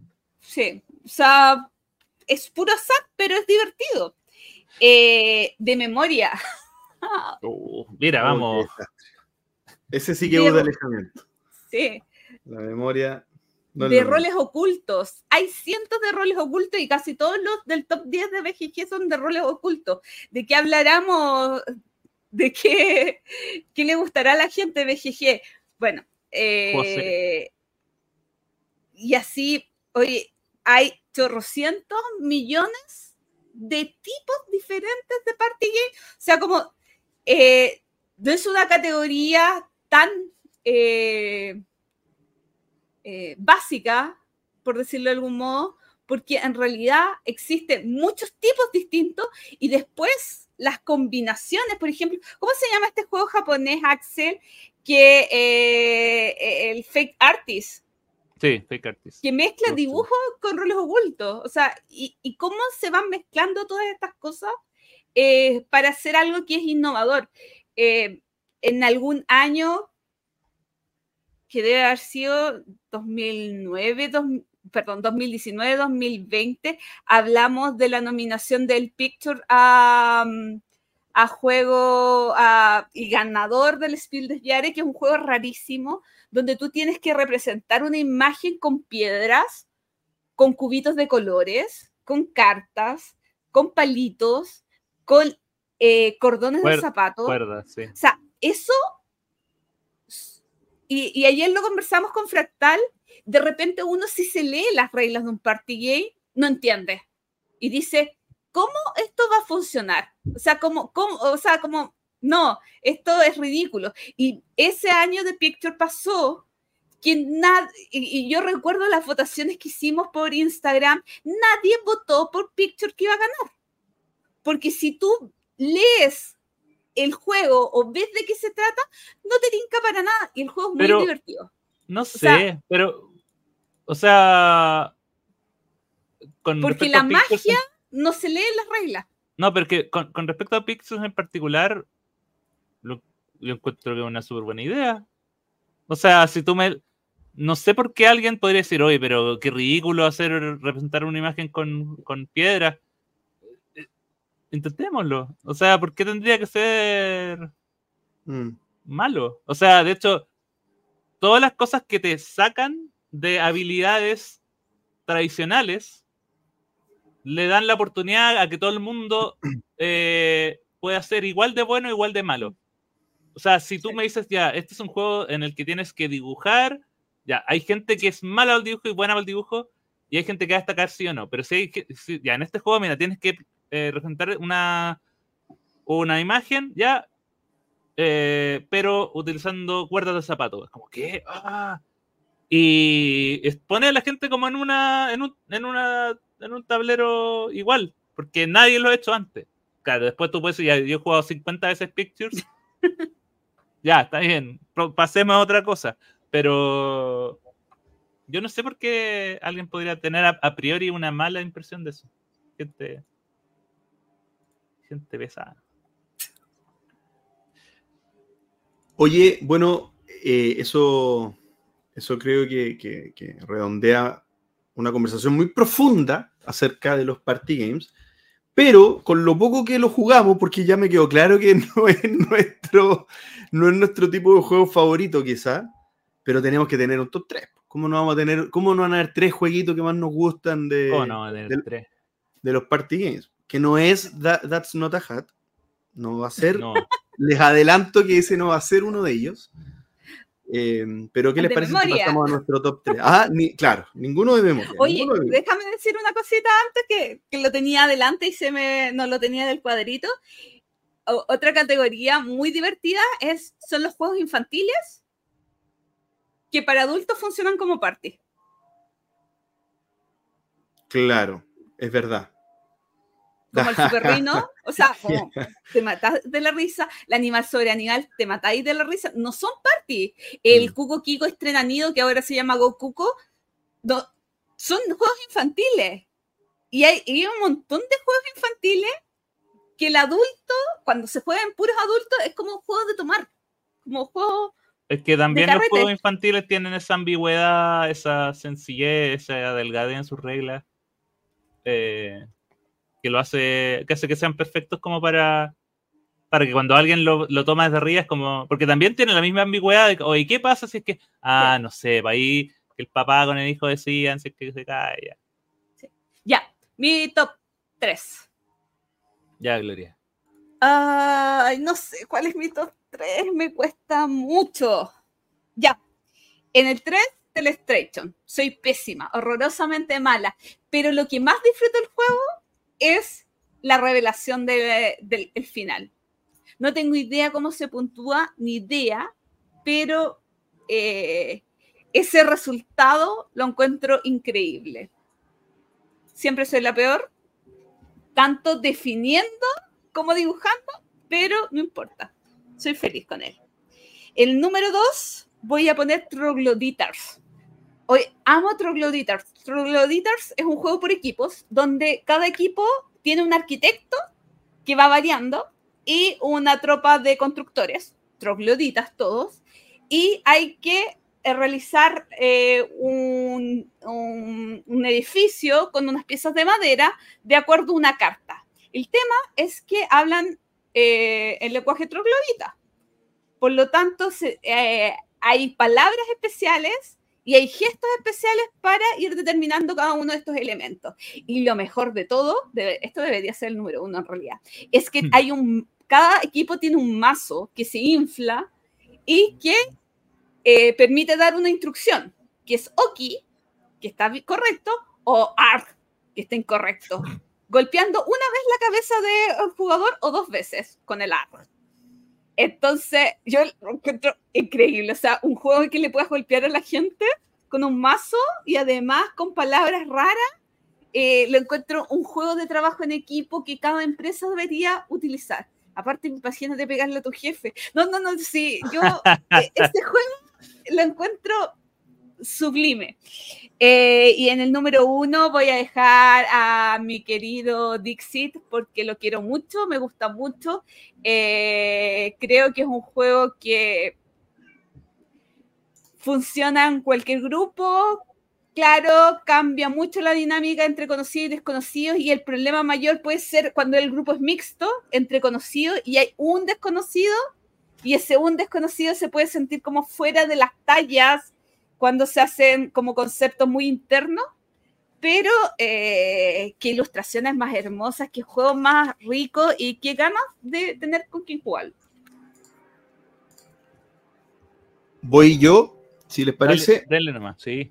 Voy a, tengo que darme la mención honrosa, perdón, voy a hacer trampa. Voy muy rápido, Just One es mi mención honrosa, lo mencionó Gloria en, el, en la sección. Tremendo juego y funciona muy bien de hartos, como se mencionó. Muy recomendado. Pero voy con mi número 3. Y mi número 3 es un juego que es una especie de trampa porque es, una, es, un, es, un, es un party, pero yo lo ocupo para hacer eventos, que es el Wits and Wagers.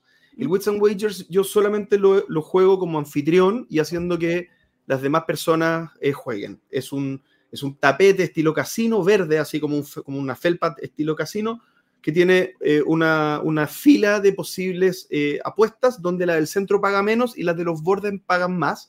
Las preguntas son, eh, se le hace preguntas tipo trivia a la gente, que las respuestas tienen que ser numéricas y cada uno tiene una pizarrita, anota su respuesta y después todos descubren esto que todos los anotaron sin saber lo que está anotando el otro y se ordenan de mayor a menor para que queden centrados en este tapete. Y después cada uno apuesta, uno puede apostar por uno mismo, pero también puede apostar por el resto. Y en la medida que uno va ganando, va ganando más plata y todo. Se hacen siete rondas y el que tiene más plata al final gana. Es súper entretenido como evento y uno puede ir jugando un poco con, la, con hacerlo temático. Por ejemplo, si estás en un evento, una vez lo hice con eventos de juegos de mesa propiamente tal y hicimos preguntas de juegos de mesa, cuántas fichas tiene tal juego y cosas así, en qué año salió tal juego, qué año ganó el Speedless Yares tal juego, qué sé yo cosas así. Entonces sirve un poco para, meterse más en, ese, tema. Mi número dos es de Crypto, también un juego que nombramos. El juego quizá más serio de los que están ahora en mi top de estos de, de, party. Hasta dudé que fuera party, pero en realidad un poco por cómo me siento y cuándo elijo jugarlo, eh, sí siento que es un party. Eh, es un juego que me gusta jugar los dos contra dos, en el que nosotros vamos a tener todo un mecanismo como de de, de, pistas ocultas en las que tenemos que tratar de pasar la información a nuestra pareja, pero que puede esta información ser interceptada por la pareja enemiga. Entonces, eh, cada uno tiene como un código de, cuatro palabras y, tú tienes que interceptar las cuatro palabras del otro mientras, eh, mientras tú le logras, le, intentas que tu, compañero adivine las, cuatro palabras tuyas. Entonces, en el fondo, tenéis que em, hacer, como que interceptar más veces de las que te interceptan a ti para poder descubrir este, este código, digamos, secreto. Que no es el código secreto, sino que es de cripto.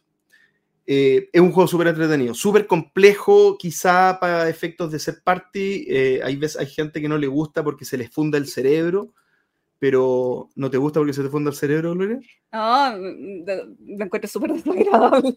Tremendo juego de cripto, tremendazo juego. Tremendazo juego. Que no es party. Es que es muy bueno porque no es party. bueno, entonces con mi segunda trampa y vamos con el primero que más que trampa es un juego muy odiado por todos mis amigos acá en Santiago y es el Time's Up. Time's Up es por lejos mi party preferido, eh, pero voy a decir que no solamente es grupo dependiente, sino que solamente lo puedo jugar con un grupo en la vida y en mi familia. Eh, este es el juego que si yo lo juego con mi papá, mi hermana, mi hermano, eh, qué sé yo, eh, mis cuñados, va, va a brillar y, va, y nosotros tenemos ya nuestra onda y nos gusta que se demore el juego.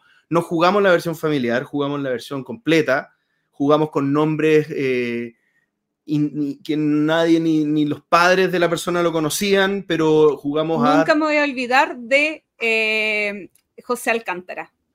José Alcántara, jugamos con todos esos O sea, porque Que lo jugamos en tu casa. ¿Y cómo llegamos a José Alcántara? ¿Quién es José Alcántara? Padre Jesús, eh, metro después del golf. Eh, eh, Exactamente. Entonces, eso, justamente José Alcántara es la razón por la cual yo amo este juego, la creatividad para poder dar con las personas y después el acordarse en la fase de mímicas de quién era José Alcántara.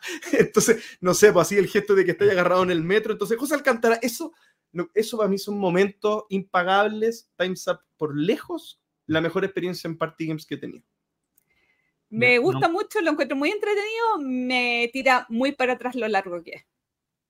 O sea, uno, encontrar gente, equipos y, o sea, como todas las dificultades y el tiempo. O sea, como, pucha, De hecho, de hecho, solo antes, eh, bien cortito, el Time's Up es por lejos mi juego favorito en parte, pero por lejos el que menos recomiendo de estos cuatro que nombré. Justamente por lo que dijo. Yo nunca he jugado y considerando que no soy parte de la familia JP, nunca lo jugaré. ya, eh, mi número 3. mira, hay uno de cada categoría de juego de los que son buenos. Este, el número 3 es eh, un juego de party narrativo. Es El Puestazo. Eh, es un juego en el cual, que también se llama Fun Employed, que es la versión por la cual la gente lo conoce más. Pero el puestazo es la versión en español. Y eh, es un juego en el cual eh, en cada ronda uno de los jugadores toma el rol de un jefe de recursos humanos que tiene que recibir a distintos postulantes que llegan para una entrevista de trabajo para tomar un puesto determinado por carta. Obviamente los puestos de trabajo son presidente, payaso de circo, superhéroe, absurdece. Entonces uno llega y necesita mucha eh, creatividad por un lado, pero también actuación, en el sentido de que, hola, buenas tardes, me presento, soy esta persona. Y eh, el tema es que cada jugador tiene unas tarjetas con características que son buenas, malas, ridículas o neutrales y uno tiene que contar una historia porque es la persona que, que necesita ser, que eh, está mejor calificada para el trabajo de la ronda utilizando tres de esas cartas. Entonces decir, ya yo quiero ser superhéroe porque tengo una máquina del tiempo. Entonces ese es mi bla, bla, bla. Y después, y tira tres cosas y al final el entrevistador dentro de esas mismas cartas tiene que hacer como una contra preguntas, como mira, estoy revisando su currículum y la verdad acá parece que usted tiene una adicción al alcohol. ¿Cómo cree que va a, a afectar esto en el trabajo? Y ahí uno tiene que responder también creativamente. ¿Lo tienes en inglés, Axel? Lo tengo en español, como el ¿Y por qué no lo hemos jugado nunca? porque somos tres personas. ¿Cuándo hemos...? Hoy quiero jugarlo. Me lo vendiste. Eh, Me es lo puse en mi wishlist. Es que es muy bueno el puestazo. Eh, por algo, el, por el- se cae puro filete en, esta, en este top 3. así que, bueno, y al final, el- la persona, y, y qué es lo que más me gusta, la persona que es, el gerente de recursos humanos le da el, trabajo a alguien. Y eso es un punto. Pero es como que esa persona decide. Es como ya, ¿sabes qué? Y puede tener el criterio que sea. Y de repente uno, uno dice, ya, esta persona le da el puesto a quien de verdad lo merece, otro es como ya, la historia más chistosa, pero eso lo define el, el gerente. Y es como la vida misma. Entonces, ese es el puestazo. Eh, número dos, tengo Telestrations. Ya se habló, ha hablado bastante de lo bueno que es. Eh, mi único problema y por qué no es el uno es porque creo que eh, es muy número dependiente en el sentido de que tiene que ser con grupos grandes. Creo que de 6 para arriba funciona mejor. De 4 como que la, la historia y el, dibujo no logra distorsionarse tanto jugando de 4 o 5, así que de 6 para arriba es, es bueno. Pero el número 1 es uno que funciona con cualquier número, de hecho. ¿Uno? Menos el 1. Menos el 1. que, que es Just One. Eh, aparte que de todo es el más juego. O sea, De dos igual- tampoco funciona. de dos tampoco funciona. Pero es que, ah, pero es que hay una, hay una, es que de dos no es una fiesta, es una cita. Uh, Entonces por eso no, yo me niego a la existencia de juegos party de A2, porque A2 no es una fiesta, es una cita. Entonces ya cuando uno tiene otra persona más, ya puede jugar Just One.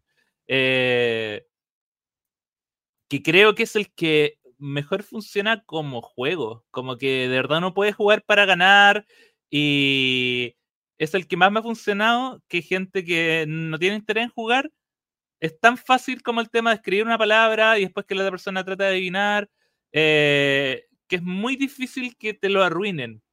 Eh, salvo que, no sé, que la parte de cerrar los ojos, ya eso es como lo más raro que tiene, pero es un juego que es muy poco arruinable por, la, por lo muy directo que es en cuanto a esto se hace, esto hay que hacer, se repiten palabras, se eliminan y después la persona tiene que eh, adivinar con lo que hay. Y nada, pues, Just One siempre en mi corazón. Hoy una mención honrosa. Eh, el juego, tu juego de los caballitos, Axel. No es party, pero debería Es ser party. party. Es party. Sí, el mejor juego del universo, tu juego de los caballitos. Yo necesito que ese juego sea ¿Cuál? editado en ¿El español. Bet? No, el Dixit de caballos, que se llama eh, A Hundred Es que es como un Dixit de ti- caballo. Rey Set Bet entonces no es un party para ti, que está como party en la BGG. Para mí sí es un party. ¿Y entonces Para por qué no fue es un número uno? Porque. Porque estos son mejores. Como party. Ah, como party. Sí, Ah. sí. Sí, porque, porque, por ejemplo, es un party, pero no sé, el seteo es largo, eh, el tema de tener que subir una aplicación. Creo que es muy. O sea, yendo como a la definición que yo concuerdo, creo Ok. que es un party, es un mejor juego que un party, por eso quizás Ok. me gusta más y lo puedo jugar como con gente. eh, pero tiene todo ese. De hecho, hay, eh, hay muchos que no juegan con la aplicación y parten como importantes experiencias como el- la persona que canta. Como dicen, ya, yo voy a cantar. Que también. eh, sí, yo lo considero party, pero no, no, no es dentro de mis mejores parties ade- adhiriéndome a la, a la definición.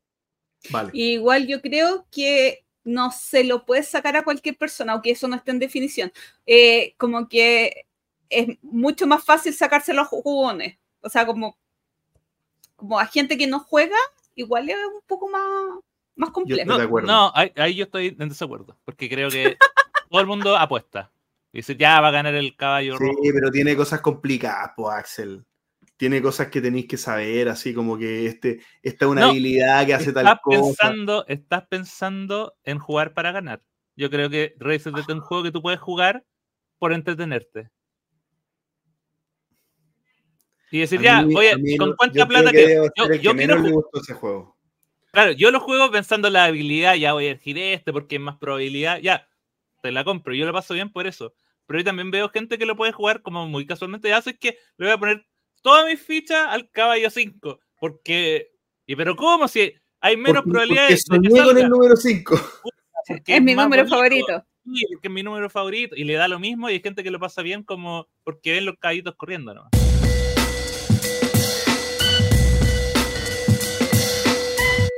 El entreturno responde, amiguito Axel, tenemos muchas preguntas hoy, parece. Tenemos muchas preguntas y en eh, distintos formatos. Chuta. Porque nos llegó un mail con preguntas. Algo que no ocurre a menudo.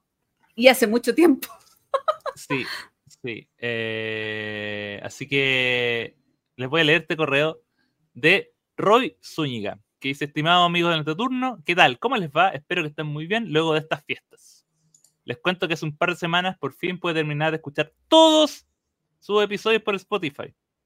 Conocí su programa a fines del 2022 y me puse esa meta para el 2023, la que hace poquito pude cumplir. Felicitaciones. Eso, es- eso va por mi parte. Claro, tres, tres preguntas. La primera es, ¿cómo les fue con la Navidad? ¿Algún regalo lúdico que sea importante mencionar? Que ustedes hayan entregado o recibido. Eh, lo más parecido sería Secret Santa porque nadie me regaló Sí. ni un jueguito. Igual, igual yo. Eh, bueno, Axel ya lo comentó de Secret Santa, yo eh, no. Me llegó el Gizmos edición con cosita de plástico, que todavía no sale en español. Eh, y Oh, yo regalé el. Carnegie, Carnegie, Sí. creo que sí. Y eso creo que sí lo había comentado, que me tocó de nuevo en España alguien que habla inglés. Y me costó mucho encontrarlo. Bueno, yo lo voy a repetir a pesar de que. A mí me llegó un Everdell, edición coleccionista. Hicimos un, eh, hice un en vivo desde esa apertura de la caja. Eh, venía hasta con la funda. Y yo eh, regalé un eh, pócima y brebaje para alguna familia que será muy feliz con ese juegazo. No, yo repito también el regalo que me hizo mi señora con el. Toda la- todas las expansiones de investigador del Arkham Horror que están disponibles en el nuevo formato. O sea que me mató. e- Ella me metió en el, en el vicio, básicamente. Ya, la segunda pregunta es: ¿qué dos podcasts de juegos de mesa recomiendan para escuchar? Yo estoy muy poco escuchadora de podcast de juegos de mesa. Muy, muy, muy, muy poco. Así que mm, depende de lo que te guste. O sea, a mí el otro día estábamos hablando justamente con el Jonathan, que, que ha salido nombrado varias veces en este capítulo, eh, sobre otros podcasts para escuchar. Y depende de lo que tú quieras. ¿Tú quieres escuchar de juegos? Volvemos. ¿Qué tipo de juegos te gustan? O sea, ahí va lo crucial de las cosas que tú quieres ir escuchando. Pero, por ejemplo, si te gustan las cosas de industria que hace mucho tiempo dejó de, funcionar, para mí culturalmente el Días de Juego es, un, es increíble. Lleva tres años más o menos sin salir, pero Días de Juego te enseña mucho sobre el mundo de juegos de mesa. Eh, y bueno, si te gusta el Eurogame más madera, para mí es fundamental, pero eh, eh, eh, depende que te guste. Yo recomiendo el entreturno. Y recomiendo. A mí me gustaban los jugones y un tablero con el, con el claro sesgo de que un amigo mío era, era locutor, eh, que lamentablemente ahora ya no está. Ya no está el, El podcast. el podcast. Y tampoco mi amigo porque se fue a Italia. Así que por partida doble. Pero, pero, ¿sabéis que estoy en periodo de sequía? Yo creo que, ¿sabéis que la pandemia Sí, igual. erradicó mi costumbre de escuchar podcast y ya nunca más volví a hacerlo? A diferencia de lo que de la tendencia global. O sea, Mm. se supone que la, la pandemia hizo que crecieran los podcasts, porque la gente tenía más tiempo para escuchar y estaba sin hacer nada en la casa. A mí que me pasa pasa lo los contrario. podcasts Son de viaje, no son de casa. Son de micro, son de taxi, son de metro. Yo también Sí, a mí me pasa lo de JP. O sea, como yo escuchaba seis podcasts, ocho podcasts de pandemia. ¿Saben qué? Un podcast que voy a recomendar eh, que me gustó mucho, mucho, mucho, mucho el formato y que a nosotros nos invitaron y ahora se me olvidó cómo se llama. Puta. Eh, es un podcast argentino. Eh, uy, se me olvidó, pero me encantó, me encantó. He escuchado casi todos los capítulos. Me encantó el formato. Estoy metiéndome a Spotify. y Eh, los jueguitos. es que es un solo conductor que tiene cientos de invitados por capítulo. Pero, estoy, exag- estoy exagerando, modo juego. Eh, me encantó cómo enlaza el capítulo. Muy, muy, muy recomendado modo juego. yo solo escucho el podcast de Shut Up and Sit Down. Nada más. Nada más. Ya. Y eh, también nos pregunta Roy, ¿cómo se imagina la versión 2024 de Fest? ¿Hay algo que quisieran ver en especial? Esa pregunta también la, eh, la hizo Claudio Fernández. Expectativas que tienen para Louis Fest. Así que dos por uno. Muy bien. A ver, eh, puedo decir yo que debo ser el más, el más básico, porque yo no sé si tengo tanta expectativa más que que las cosas básicas anden bien. O sea, voy a decir una cosa que puede sonar rara, pero que los baños anden bien, que la temperatura ande bien, que haya donde sentarse, que haya donde jugar, que sea cómodo, que haya donde comer, que no tengamos que irnos a comer a otro lado, que, que se pueda disfrutar más como una experiencia agradable. Porque yo creo que lo que hace escalable estas cosas es que tú tengas un buen pasar no que esté el último juego y que esté todo lo mejor y la cuestión. Yo creo que estas ferias crecen en la medida que tú tengas un buen recuerdo. Y, la, buena experiencia genera un buen recuerdo. Ojalá que esté bien hecha en ese sentido. Yo tampoco tengo expectativas de Ludifest. O sea, a ver, yo creo que el año pasado funcionó súper bien, salvo muy pocos detalles. Claro, a, mí me gustaría quizás que Ludifest fuera otra cosa que es distinto, porque no puedo generar expectativas basadas en lo que yo quiero y no en lo que se plantea como evento. O sea, ¿a qué me refiero con que me gustaría que fuera otra cosa? A mí me gustaría que hubiera más mesas para jugones, eh, por ejemplo, o más estreno o algún eh, diseñador invitado y, pucha, no es, no es lo que quieren del evento. Entonces, no, no, puedo, no puedo generar una expectativa falsa. O sea, eh, pero yo, yo voy a ir feliz, voy a disfrutar mucho la feria, pero claro, quizás me gustaría que hubieran eh, a mí más estrenos, eh, más primicia o mesas de, de, juegos que van a tardar meses en llegar a Chile, quizás, no sé. Yo, yo quedé muy conforme con la edición anterior. No, no hubo casi nada que le reprochara. Ah, en realidad, más que cosas que le pediría que tuviera, eh, lo, que, lo que quizá más espero es que, como ahora van a tener también el, espacio de arriba, eh, como no ser solo la parte de abajo, sino que va a ser más, más espacio. ¿De estación eh, Mapocho, dices tú? Sí. ¿Qué parte de arriba? La de la, entrada. La entrada. ¿Por el ladito? Sí, la parte de los laditos. Que eso eh, no estaba usado y ahora sí se usa, porque tiene otro precio. Entonces, yo espero ver qué va a pasar con ese espacio. O sea, eh, no sé si, o sea, ver qué, van, qué van a usar, probablemente signifique no sé, que hayan, ojalá que haya más mesas, como, pero yo tampoco tuve como eh, malas experiencias como con las mesas que estábamos usando, entonces en realidad a mí me interesa saber qué van a hacer con el espacio extra. Porque el resto, para mí, está todo bien. Y que haya buena oferta. ya, ese fue el correo de nuestro amigo Roy. Ahora voy a leer unos mensajitos que me llegaron por DM, que no me llegaron a mí por DM, sino que le llegaron a la cuenta del entreturno y el entreturno me las mandó. ¿De quién son estas? Porque solo dice. Catorcano. Catorcano. Pregunta: ¿cuáles son sus más esperados hasta ahora del 2024?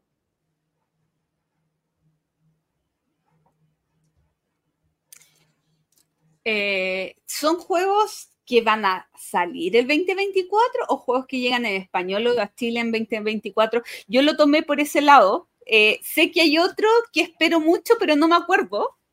Pero de Vir hizo un video sobre todos los juegos que van a salir este año.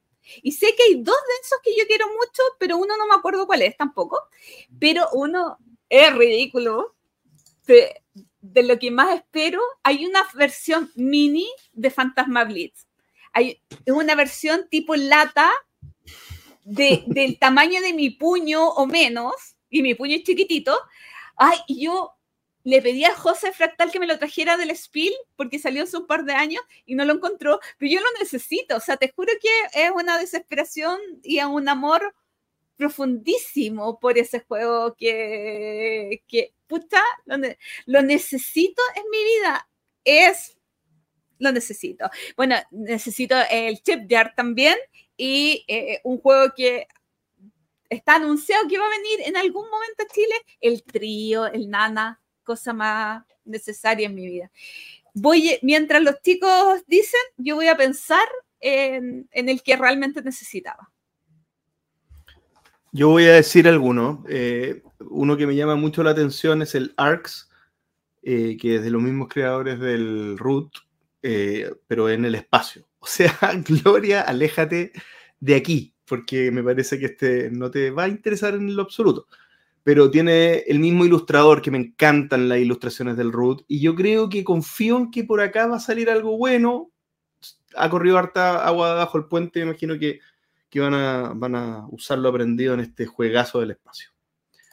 Otro es el Dune, War for Arrakis, que son, que es como una, no sé si es una reimplementación o un repensado del, de la Guerra del Anillo, eh, pero en Dune, ¿cierto? Eh, uno contra uno.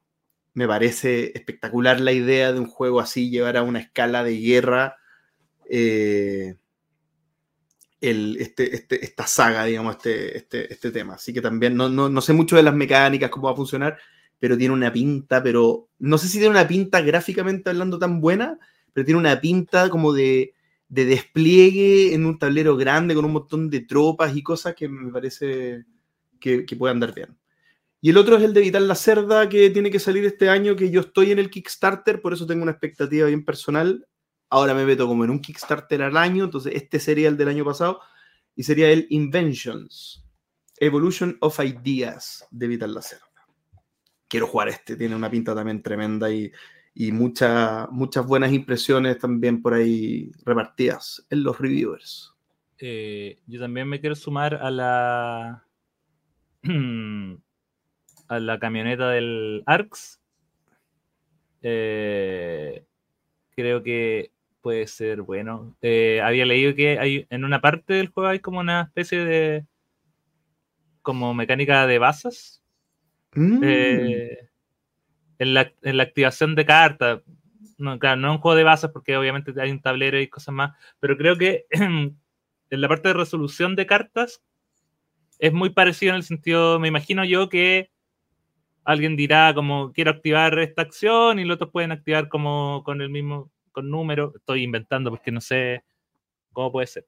Eh, aparte de eso, tengo en camino el Kickstarter de eh, de Trick Takers y de eh, Haggis, la nueva versión que va a sacar Portland Game Collective.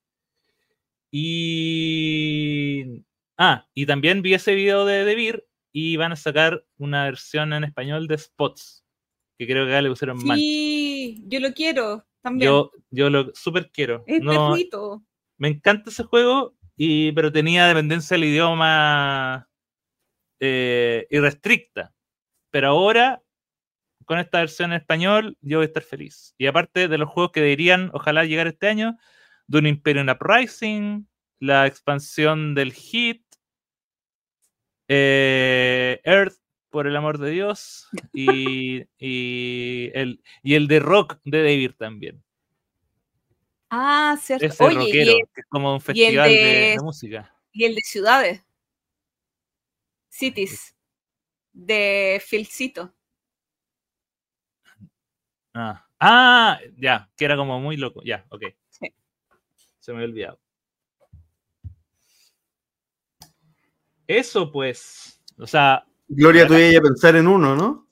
Sé, No. que hay, sé que hay un par más, pero no me acuerdo. Pero con eso es suficiente. sigamos, Jueguitos livianitos. sigamos con el Instagram, porque acá hay una pregunta. Una pregunta muy buena. Que, que ya se ha estado un poco conversando. No, busqué mal el nombre. Ya. Em, Diego, arroba soy jugón, nos pregunta. Fui jugón. Fui, arroba fui jugón. Me aventuro con otra pregunta. Porque había hecho otra pregunta, pero elegí esta. ¿Qué opinan de registrar partidas virtuales? VGA, Steam, Tabletop. ¿Hay alguna regla no, escri- no escrita? ¿Qué opinan sobre esta discusión y qué posición tienen?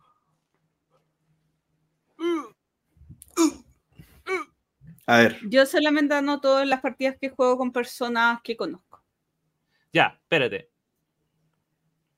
me parece una regla no escrita válida y la cual comparto. Pero espérate, pero espérate. ¿Eso, ¿Eso significa a través de una plataforma virtual? Es decir, Es si que a tú eso se refiere Gloria, po. ¿Sí? se refiere a través de VGA. Sí. Si yo juego en BGA, eh, una partida de Can't Stop y no jue- y juego con cualquier persona random, no la noto. Ahora, igual es, es un poco raro. ¿Qué pasa si juego un juego que nunca he jugado? Si es mi primera partida. Tampoco la noto, pero es como, y cuando diga juegos estrenados, va a ser No. como, Pero, pero ¿cuál es la diferencia ahí entre jugar un juego? Porque tú, dices, en el caso de VGA hay no una la notas. dimensión social. Ya, ok. que para mí es importante en el juego.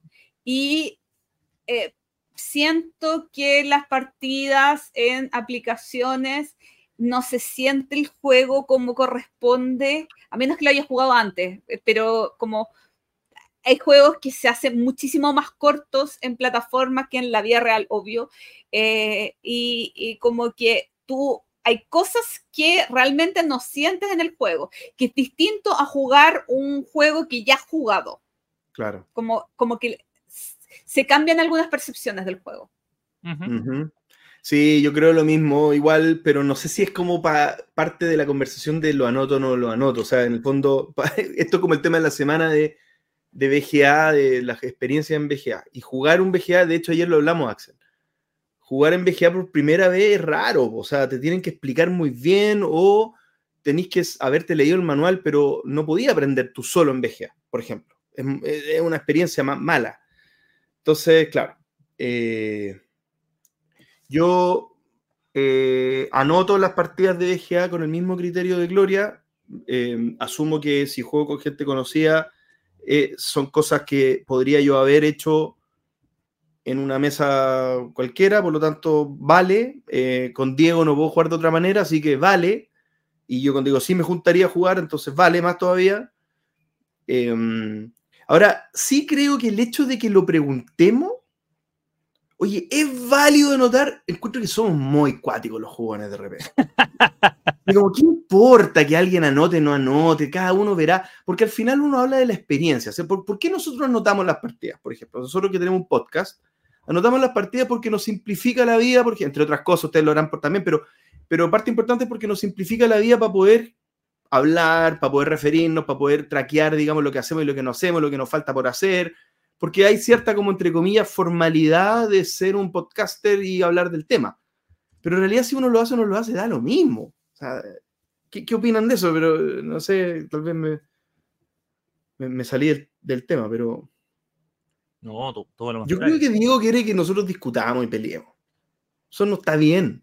Eso, O sea, eso- pero- algo le pasa, Diego. Perdón, quiero partamos de la base que no hay nada, o sea, yo ese es el criterio que yo uso, pero no encuentro nada de malo en notar que has jugado 500 partidas online en un mes.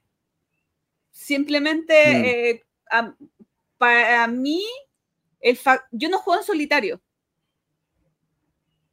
Entonces, siento que jugar, y casi no juego en VGA, siento que jugar con desconocidos en VGA lo siento muy similar a jugar en solitario. A jugar en solitario, sí.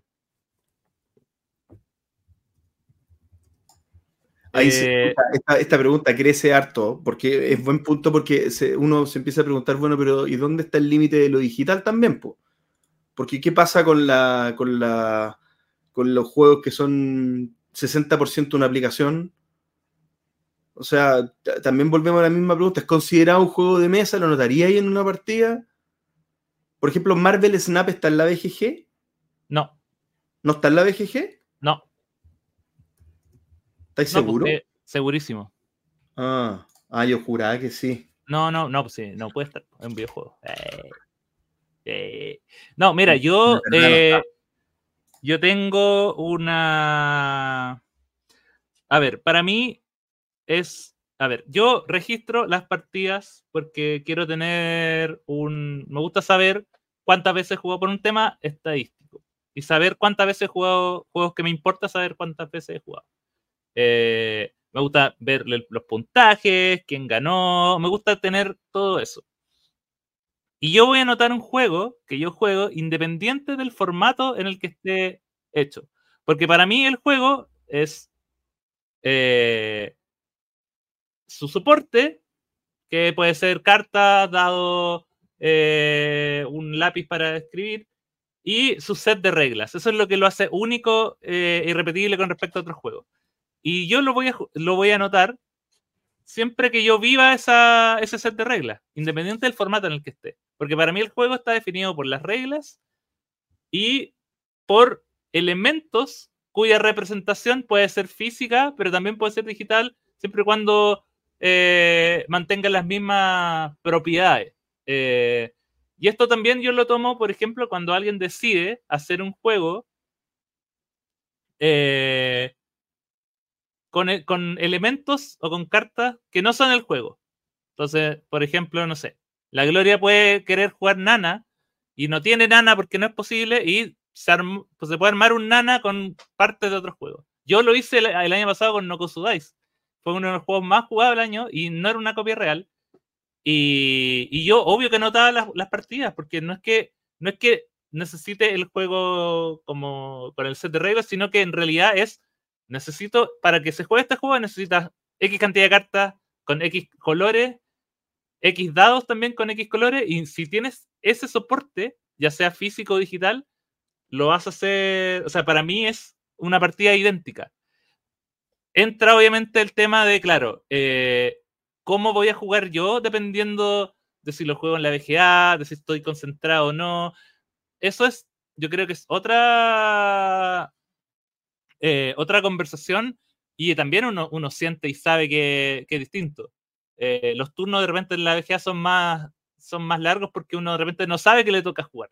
A diferencia de una mesa que no es como, es evidente que tú ves que alguien termina y empieza al tiro a pensar en tu turno. Em, pero es, buena, es buena esa que dijiste, Axel. Es buena esa que dijiste del, ejemplo del Nokosu Ice, que al final tú, era lo que tenía ahí a mano, y si VGA lo que tenía a mano, bueno, es lo que tengo a mano, pero claro, en el fondo es, lo, que, hice fue jugar al juego. Sí, o sea, imagínate, no sé, pues imagínate no registrar las partidas de VGA, pero registrar nueve partidas de Nokozudais. La persona, la persona sabrá quién, no voy a mencionar a esa persona, pero puede ser quien haya hecho esta pregunta. Yo digo, ¿por qué esas vale y las otras no? En realidad sí sé por qué, pero estoy cesañando nomás. Así que eso. Don Diego, troglodita. Bien, des un salto al siglo XXI, de una vez por todas. Ya está bueno, eh, ya. Está bien que esté en Roma, pero el, resto del mundo está en otra. Oiga, no, sí, mira, si el Coliseo, está bien que el Coliseo está en Roma, pero en Roma también hay internet, aviones. ¿Cómo llegó ahí si no? Calculadoras. Eh, Oye, Gaspar nos pregunta, ¿qué juego elegirían para jugar entre ustedes tres? Sabiendo que todos disfrutarían de igual manera la partida. Cada uno elige uno y no se puede repetir. Yo no entendí la pregunta porque pensé que la había entendido hasta la última frase. Ah, no, porque eh, que cada uno elija uno sin repetir, que en el fondo sean tres juegos. Ah, pero, que, pero que los tres disfrutemos. O Por sea, ejemplo, que era un juego que... elegir uno que yo disfrute también. Entonces, ¿Qué? Pero es fácil. ¿En serio? Concordia. Listo, chao. Chao, me voy. chao, me voy. La tiré Un juego que tengo ganas de jugar hace ratito, Lacrimosa. Listo, me voy. Y ya JP se lo dejamos difícil. Que en realidad ah. son juegos. Ah, ya encontré una solución fácil para JP. Es que mi problema es la gloria, porque no, no, me gusta nada, no me gusta. El Russian Railroad sería, pero es que está muy repetido para No, no quiero jugar contigo ese porque yo tampoco, yo tampoco quiero jugar con la gloria. No, uno que podamos ganar cualquiera. uno que todos tengamos la misma capacidad de ganar. ¿Y si yo pierdo todas las partidas de Russian Railroad porque juego con Ramón?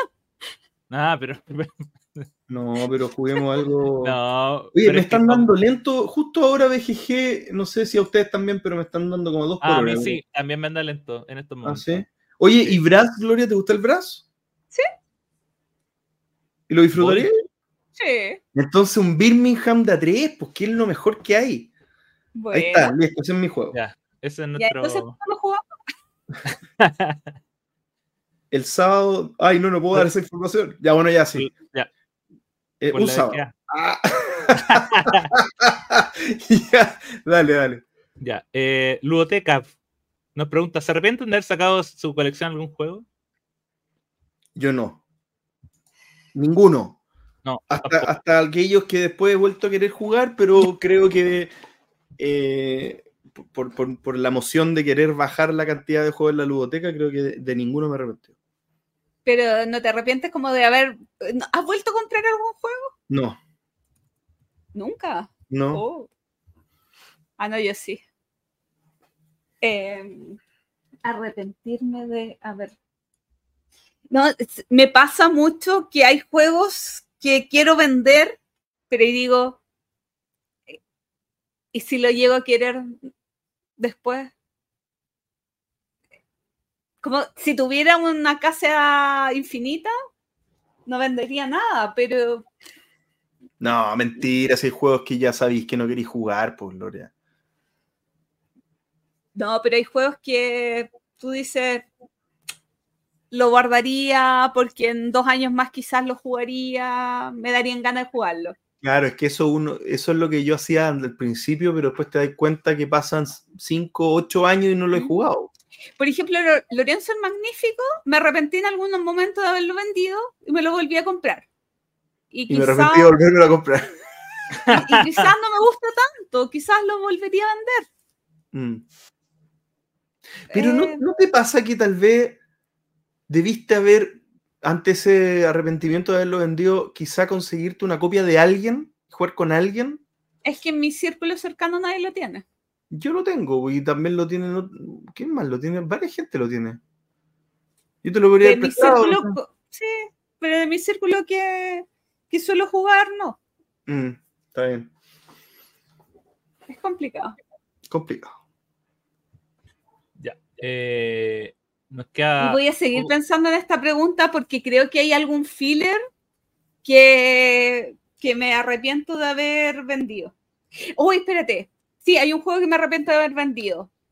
Uy, Cinco jugadores, Days of Wonder, eh, y no me acuerdo cómo se llama. Eh, don, que es de programación de acciones. Que aguanta hasta cinco jugadores. Eh, pero lo tengo en mi wishlist. Un segundo, por favor. Estamos entrando a la wishlist de la Gloria y recuerden que eh, tengo como 150 juegos y BGG está lenta. Eh, es un mapa muy amarillento eh, y que hay eh, como acciones y de programación de acción de programación de acciones y hay como lugares donde tú tienes que ir con movimiento y BGG no avanza. Así que sigue con la siguiente pregunta y después yo eh, contesto. Nos queda poquito tiempo, así que voy a elegir dos preguntas más de el Facebook. Tucu, tucu, tucu, tucu. Vamos a leer esta que es de México. Yeshua Gu- Gutiérrez dice: A consideración de cada uno, ¿cuál es el juego más completo en cuanto a componentes, mecánica, etcétera, de caja pequeña que recomienden? Saludos desde Guanajuato, México. Pero está facilísimo. po. Facilísimo. A ver, Tiene dos opciones, Red Cathedral o White Castle. Papá, Ah, caja, es que aquí es caja Dice- pequeña. caja pequeña. Eso es caja pequeña, po. Pero es, es, que una si- caja, es una caja sin aire. Aire. pero es pequeña también, po. Sí, igual es pequeña. Pero hay más pequeñas, podremos encontrar. Pero, pero que tenga, pero yo creo que en relación peque- eh, tamaño slash componente, White Castle es, es- es absurdo. Mm. Es absurdo. O sea, es impresionante. Tiene hasta uno, hasta unas figuritas de cartón que tenéis que armar, pues, o sea, los puentes. No, pero es ridículo. Te diría que, que tal vez no sé si son tan recomendables como juego, pero los Tiny Epic también tienen un montón de juego adentro. A mí, a- a- a mí hay algunos que me gustan. Me gusta el del espacio y me gusta el, de, el, el que es como el Zelda. Esos dos me gustan. El resto no me gustan tanto. El Tiny Epic Quest y el Tiny Epic Galaxy se llama. Galaxies, sí. Eso, eso es bueno. Pensando- Sí, eh, a mí me cuesta los juegos pequeños porque estoy viendo dónde están. están todos escondidos mis juegos pequeños. Ay, Eh, estoy- pues,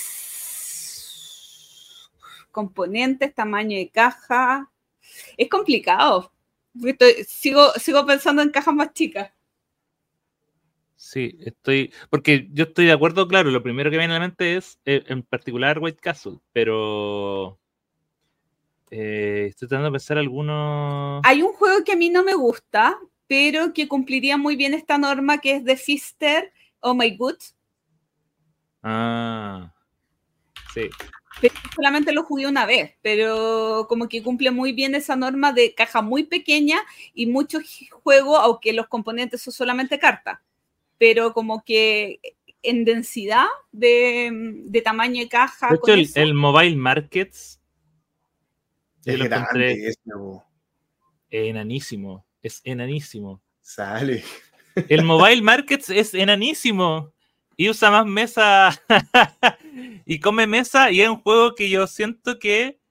eh, que es increíble para donde entra. Como. Pueden, eh, en la caja de Smartphone Inc. caben cinco Mobile Mobile Markets. Market. Y, el, y, y te deja un sentimiento muy similar. Entonces, yo voy por Mobile Markets. Yo ese recordé mi- el juego de, de la pregunta anterior, que es el Lord City, Ah, que lo Ya. vendí nuevo sellado sin jugar. pero no es Days Eh, of Wonder. No, ¿es de esos Wonders? Yo creo que no. Sí, Bueno. o sea, no seguro, pero, pero Mm. Sí, puede ser que yo me haya equivocado. Eh, lo, lo vendí sin abrir, sin jugar, sin nada, y después lo jugué y me gustó. Y fue como, Ups. sí. Pero eh, la persona que lo recibió, que se lo vendí, lo vendí en Argentina, como que la sonrisa que tuvo al comprármelo y así como, ¡ay, está sellado! eh, me ayuda a enfrentar el dolor de, de su pérdida. Es libre luto. Me- yo me, yo aquí lo estoy viendo, sí. Pues mira, me pasó lo mismo, fíjate. También vendí este y ahora que lo decí, sí es buen juego. Lo vendí porque no lo estaba jugando, pero ahora que lo miro lo jugaría, pero feliz. Oye, acá hay otra pregunta rápida que dice: ¿Qué juego les gusta, pero la portada les disgusta? Concordia. Cualquier juego que el, que el, que el que el dibujante Clemens sea Clemens Franz, porque a mí es mi, es mi los ilustrador favorito. Es mi ilustrador favorito, ojo, pero de tableros y cartas, no de portadas. No. Yo me da lo mismo las portadas que sean feas, aunque hay unas horrorosas. Pero hay, juegos horrorosos que también me gustan y que me pasa con el San Petersburgo, la edición antigua, es horrorosa, las cartas son feísimas. Y yo tengo la nueva, ¿y qué no daría por tener la vieja? Oye, y me sé que la última pregunta voy a. Porque igual conecta estamos un poco con la, con la anterior. Que dice: ¿Por qué tanta ilustración infantil en los juegos si su mercado objetivo son adultos? Igual yo creo que- pregunta. Excelente, Ignacio Doy, te sacaste. Yo, yo creo que igual tiene que ver con que eh, son más funcionales en cuanto a. eh, o sea, por un lado, creo que son más funcionales como de repente hacer como dibujos más sencillos para que son- no se entre, para no tener tanta información en carta, en tablero y cosas así. Y, y también tiene que ver con llamar la atención en, en una tienda llena de estímulos. Siento que ir a lo, ir a lo simple, ir a lo básico, a veces es la, la solución. Yo creo que son más baratas nomás. Uh. Pero, Pero- me, me imagino que sí, pues, o sea, ¿cuán- ¿cuánto el trabajo, ponte tú, que le toma a las chicas de Wingspan hacer un pájaro Mm. es una obra de arte? Una carta, imagínate. En cambio, ¿De qué Uy. llamamos ilustración infantil a ilustración como caricaturesca? va- vámonos al root, po. El root no, no es un juego de niño. Sí. Pero Y- tú consideras que esa ilustración es infantil. Es como del Sí. libro de cuentos, po. Totalmente. Pero ¿y por qué eso es mal? O sea, como por qué, No, no, no, o sea, no, ¿por no qué? hay una- o sea, no hay un por- valor acá. Pero ¿por qué decimos que el, o sea, como que es infantil? O sea, me, como que me llama la atención eh, el asociarlo a una cierta edad. Porque, porque el cómic eh, o, ilustración así como de monitos más lindos no son de adultos. O sea, al final la temática detrás de una narración es lo que definiría el rango etario, no la ilustración en sí. Lo mismo que la dificultad del juego. Pero son cosas que suman para el ambiente. O sea, una ilustración tipo Arkham, que es súper seria y casi oscura. Detallada, sí. no me la imagino en algo de niños, po. O- o sea, porque también uno genera, al final esto es para que lo compren, pues, y esto tiene que evocar cosas desde la vitrina, po. no, no, no, no es una cosa como que uno, ah, ahora que lo leí ya entiendo que no era de niño. Eh, no sé. Eh, por eso la encuentro buena la pregunta, porque justamente me pasa lo que te estás diciendo tú, Gloria, que, es como, oye, ¿se han dado cuenta, como cuando alguien dice, ¿se han dado cuenta que todos estos juegos que los juegan mayormente adultos tienen como dibujos más simples, ¿cachai? Como más digeribles, que un niño podría valorar más? Incluso genera confusión, porque de repente es como, anda a decirle a un niño de 6 años que no es para él el, el tema, oye, pero esto es para mí, porque él tiene un monito. Claro. Pucha, no, en realidad es, es mío, déjalo.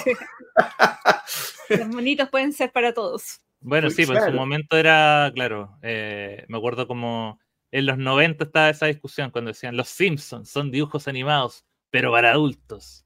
Claro, porque era como que los dibujos animados eran solo para niños y de repente aparecían estos monitos que era como de consumo tradicionalmente para infantiles, pero con temáticas que obviamente estaban pensadas en, público mayor y que tiene que ver con eh, igual tiene que ver un poco con, con lo que uno quiere decir eh, y con diferenciarse. También en, ese contraste tal, el, el- el ejemplo de Root es muy bueno porque, claro, el mismo juego, Root, pero funcionando con cuatro clanes eh, celta, todos dibujados muy serios y con los mismos, el mismo sistema, pero probablemente hubiese sido un juego más dentro de la pila de juegos eh, de guerra eh, histórica.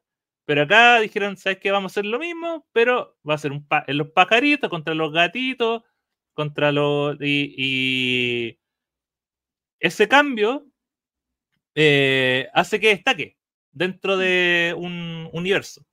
Eh, que un poco, y, y ahí es cuando no ocurriendo como estas modas un poco de como de ilustración. De, eh, los juegos como de eh, de naturaleza que hay como también con ilustraciones de animalitos bien detallados desde Wingspan después salió Pradera y salió un montón de otras cosas que también se, se fueron sumando a eso pero yo creo que a la larga tiene que ver con por un lado lo que dice JPC también tiene que ver con un tema de costo pero también saber aprovechar ese esa diferencia para generar valor a tu, a tu juego y que, y que sea atractivo. Eh, pienso también, por ejemplo, en el. eh, ¿Cómo se llama el de los dragones? Dragones del Mar. Dragoncraft. No, ¿Dragoncraft? ¿Será? ¿Dragon algo? el, el próximo de Winspan, o sea, como el- No, no, no, no. El juego de los dragones, que es posicionamiento de trabajadores. Ah, eh, sí, eh, se me olvidó. Dragoncraft creo que era, ¿no? No, eh, Flame, ¿No? Flam- Flamecraft, Flamecraft, Flamecraft. Flamecraft. También es como fondo blanco, ilustraciones como de dragoncitos, pero son como dragoncitos simpáticos, no el dragón gigante de siete alas. y hubiera fuego. funcionado el dragón eh, de leyenda en un juego donde los dragones cocinan, donde los dragones eh, realizan actividades cotidianas en una aldea. Pero es que, es que el tema, claro, y es por qué tú hacer, por qué no haces una aldea eh, japonesa? Es porque, claro, hay 25 de ese estilo. Entonces, la única forma de que esa misma idea funcione es como ya hagamos esto, pero con dragones. O con lo que sea. Ya, pero es muy ridículo. Ya, pero entonces hagámoslo bonito. Yo creo que tiene que ver un poco con eso, como con, la necesidad de, de, que muchas veces tu necesidad de, que el juego destaque tienes que ponerlo con una temática, pero que la ilustración realista no funciona, así que tienes que adaptarla a una algo más caricaturesco. Y así es como se venden, como van calientes. Oye, tengo una pregunta. ¿Qué vamos a hacer con las próximas preguntas que quedan del entreturno responde y que no podremos contestar hoy? Puede que se conviertan en temas de la semana. o pueden ser o... que las contestemos el próximo capítulo. Sí, se puede, sí. sí. Es, Así eso, que mejor, eso mejor o no, porque si no. Así que Axel es nuestro notario oficial ah, y a va a dejar Oh. guardadita todas las preguntas que no se contestaron porque, oye, es feíto para nuestros auditores que no le contesten. Sí, pero Hay que contestar. Hay que contestar. Así que Axel nos va a mandar un correo electrónico para que nosotros... Ay, Oye, eh, no me hagan ser ordenados, ya. Sí, tienes que ser ordenado. Eh, antes de terminar el capítulo, algunas cositas que comentar. Hablamos hoy de Party Games también porque eh, Fractal eh, lanzó en diciembre el concurso Llévalo a la Mesa, un concurso de diseño de juegos de mesa en el que en esta oportunidad, que es la tercera, puede participar personas que vivan en cualquier parte de Latinoamérica. Y la, el pie forzado de esta versión es Party Game. Ojo que para definir Party Games eh, es muy importante que se lean las bases de Fractal, porque no lo que, lo que nosotros conversamos hoy no tiene nada que ver con las bases de participación, así que si les gustan los party games, si les gusta diseñar, si quieren presentar un juego para llevarlo a la mesa, cuya fecha es el 31 de marzo, donde tienen que presentar un video explicando su juego, eh, tienen que entrar a la página de Fractal y leerse detalladamente las bases. Si no les gusta mucho leer, también hay videos en el Facebook de, perdón, en YouTube de Fractal, donde explican todo con manzanitas, pero siempre la recomendación es, léanse los manuales de los juegos, perdón, léanse las bases de los concursos. Eh, otras cosas que eh, a propósito de Fractal, igual estén atentos a sus redes porque eh, Tanchi, un juego eh, de escaramuza, eh, no, escaramuza no es, de, eh, ¿cómo se llama esto de pelea? Battle. Royale. Battle Royale, se lanza este mes en Chile y va a, haber, va a haber un lanzamiento y no sabemos cuándo, dónde ni cómo, así que tienen que estar atentos porque va a ser público. Y lo último, eh, se viene Ludifest, como ya hemos comentado eh, con anterioridad, y hay una promoción de ventas de entradas actualmente que tú te llevas una para el sábado y el domingo. Creo que tiene efecto eh, hacia el pasado y las primeras 500 entradas que se compren se van a llevar un puzzle de Dixit. Así que si se quieren ahorrar sus pesitos y tener un buen regalo, un, puzzlecito de Dixit, que los puzzles de Dixit vienen con una carta exclusiva de Dixit, que si no la quieren me la pueden regalar. Eh, vayan a comprar sus entradas para Ludifest, este evento que se va a realizar en abril en Estación Mapocho. Creo que eso es todo. Eso es todo. Y con eso estamos llegando al final del capítulo 131 del entreturno. Donde, aparte de morir de calor, hablamos de muchas cositas. Como por ejemplo los party games. Compartimos Oye, tengo una nuestra- pregunta sobre los party games. ¿Cuál? ¿Es mejor party game con calor o sin calor? Es que sin calor, porque nada es mejor con calor. La vida es mejor siempre con calor. Hablamos también de nuestro top 3 de los party games con algunas trampitas dentro de lo que habíamos hecho ya trampa hablando del tema. Y tuvimos un entreturno responde que acabamos de designar un notario que nos va a permitir que no se nos olviden las preguntitas que quedaron y las podamos hacer en la siguiente ocasión. Todo eso y bastante más ocurrió en este capítulo 131 del entreturno. Les agradecemos a todos por habernos escuchado. Hasta la próxima. Chao. Chao, chao. Gracias por escuchar el entreturno. Y recuerden, envíenos sugerencias de historias relacionadas con sus vidas lúdicas. Pueden ser de terror, tragedia, graciosas o hasta de traición. Recuerden también escribirnos para participar en nuestra sección El Entreturno Responde. ¿Y ustedes disfrutan jugar party games? Envíenos sus comentarios al correo elentreturno.gmail.com. Además, envíenos preguntas o temas que quieran que conversemos en el programa. Síganos en Facebook, en Twitter, en Instagram y suscríbanse a nuestro canal de YouTube. Escúchanos en un mes más en nuestro próximo capítulo de El Entreturno. Gracias de nuevo y hasta la próxima.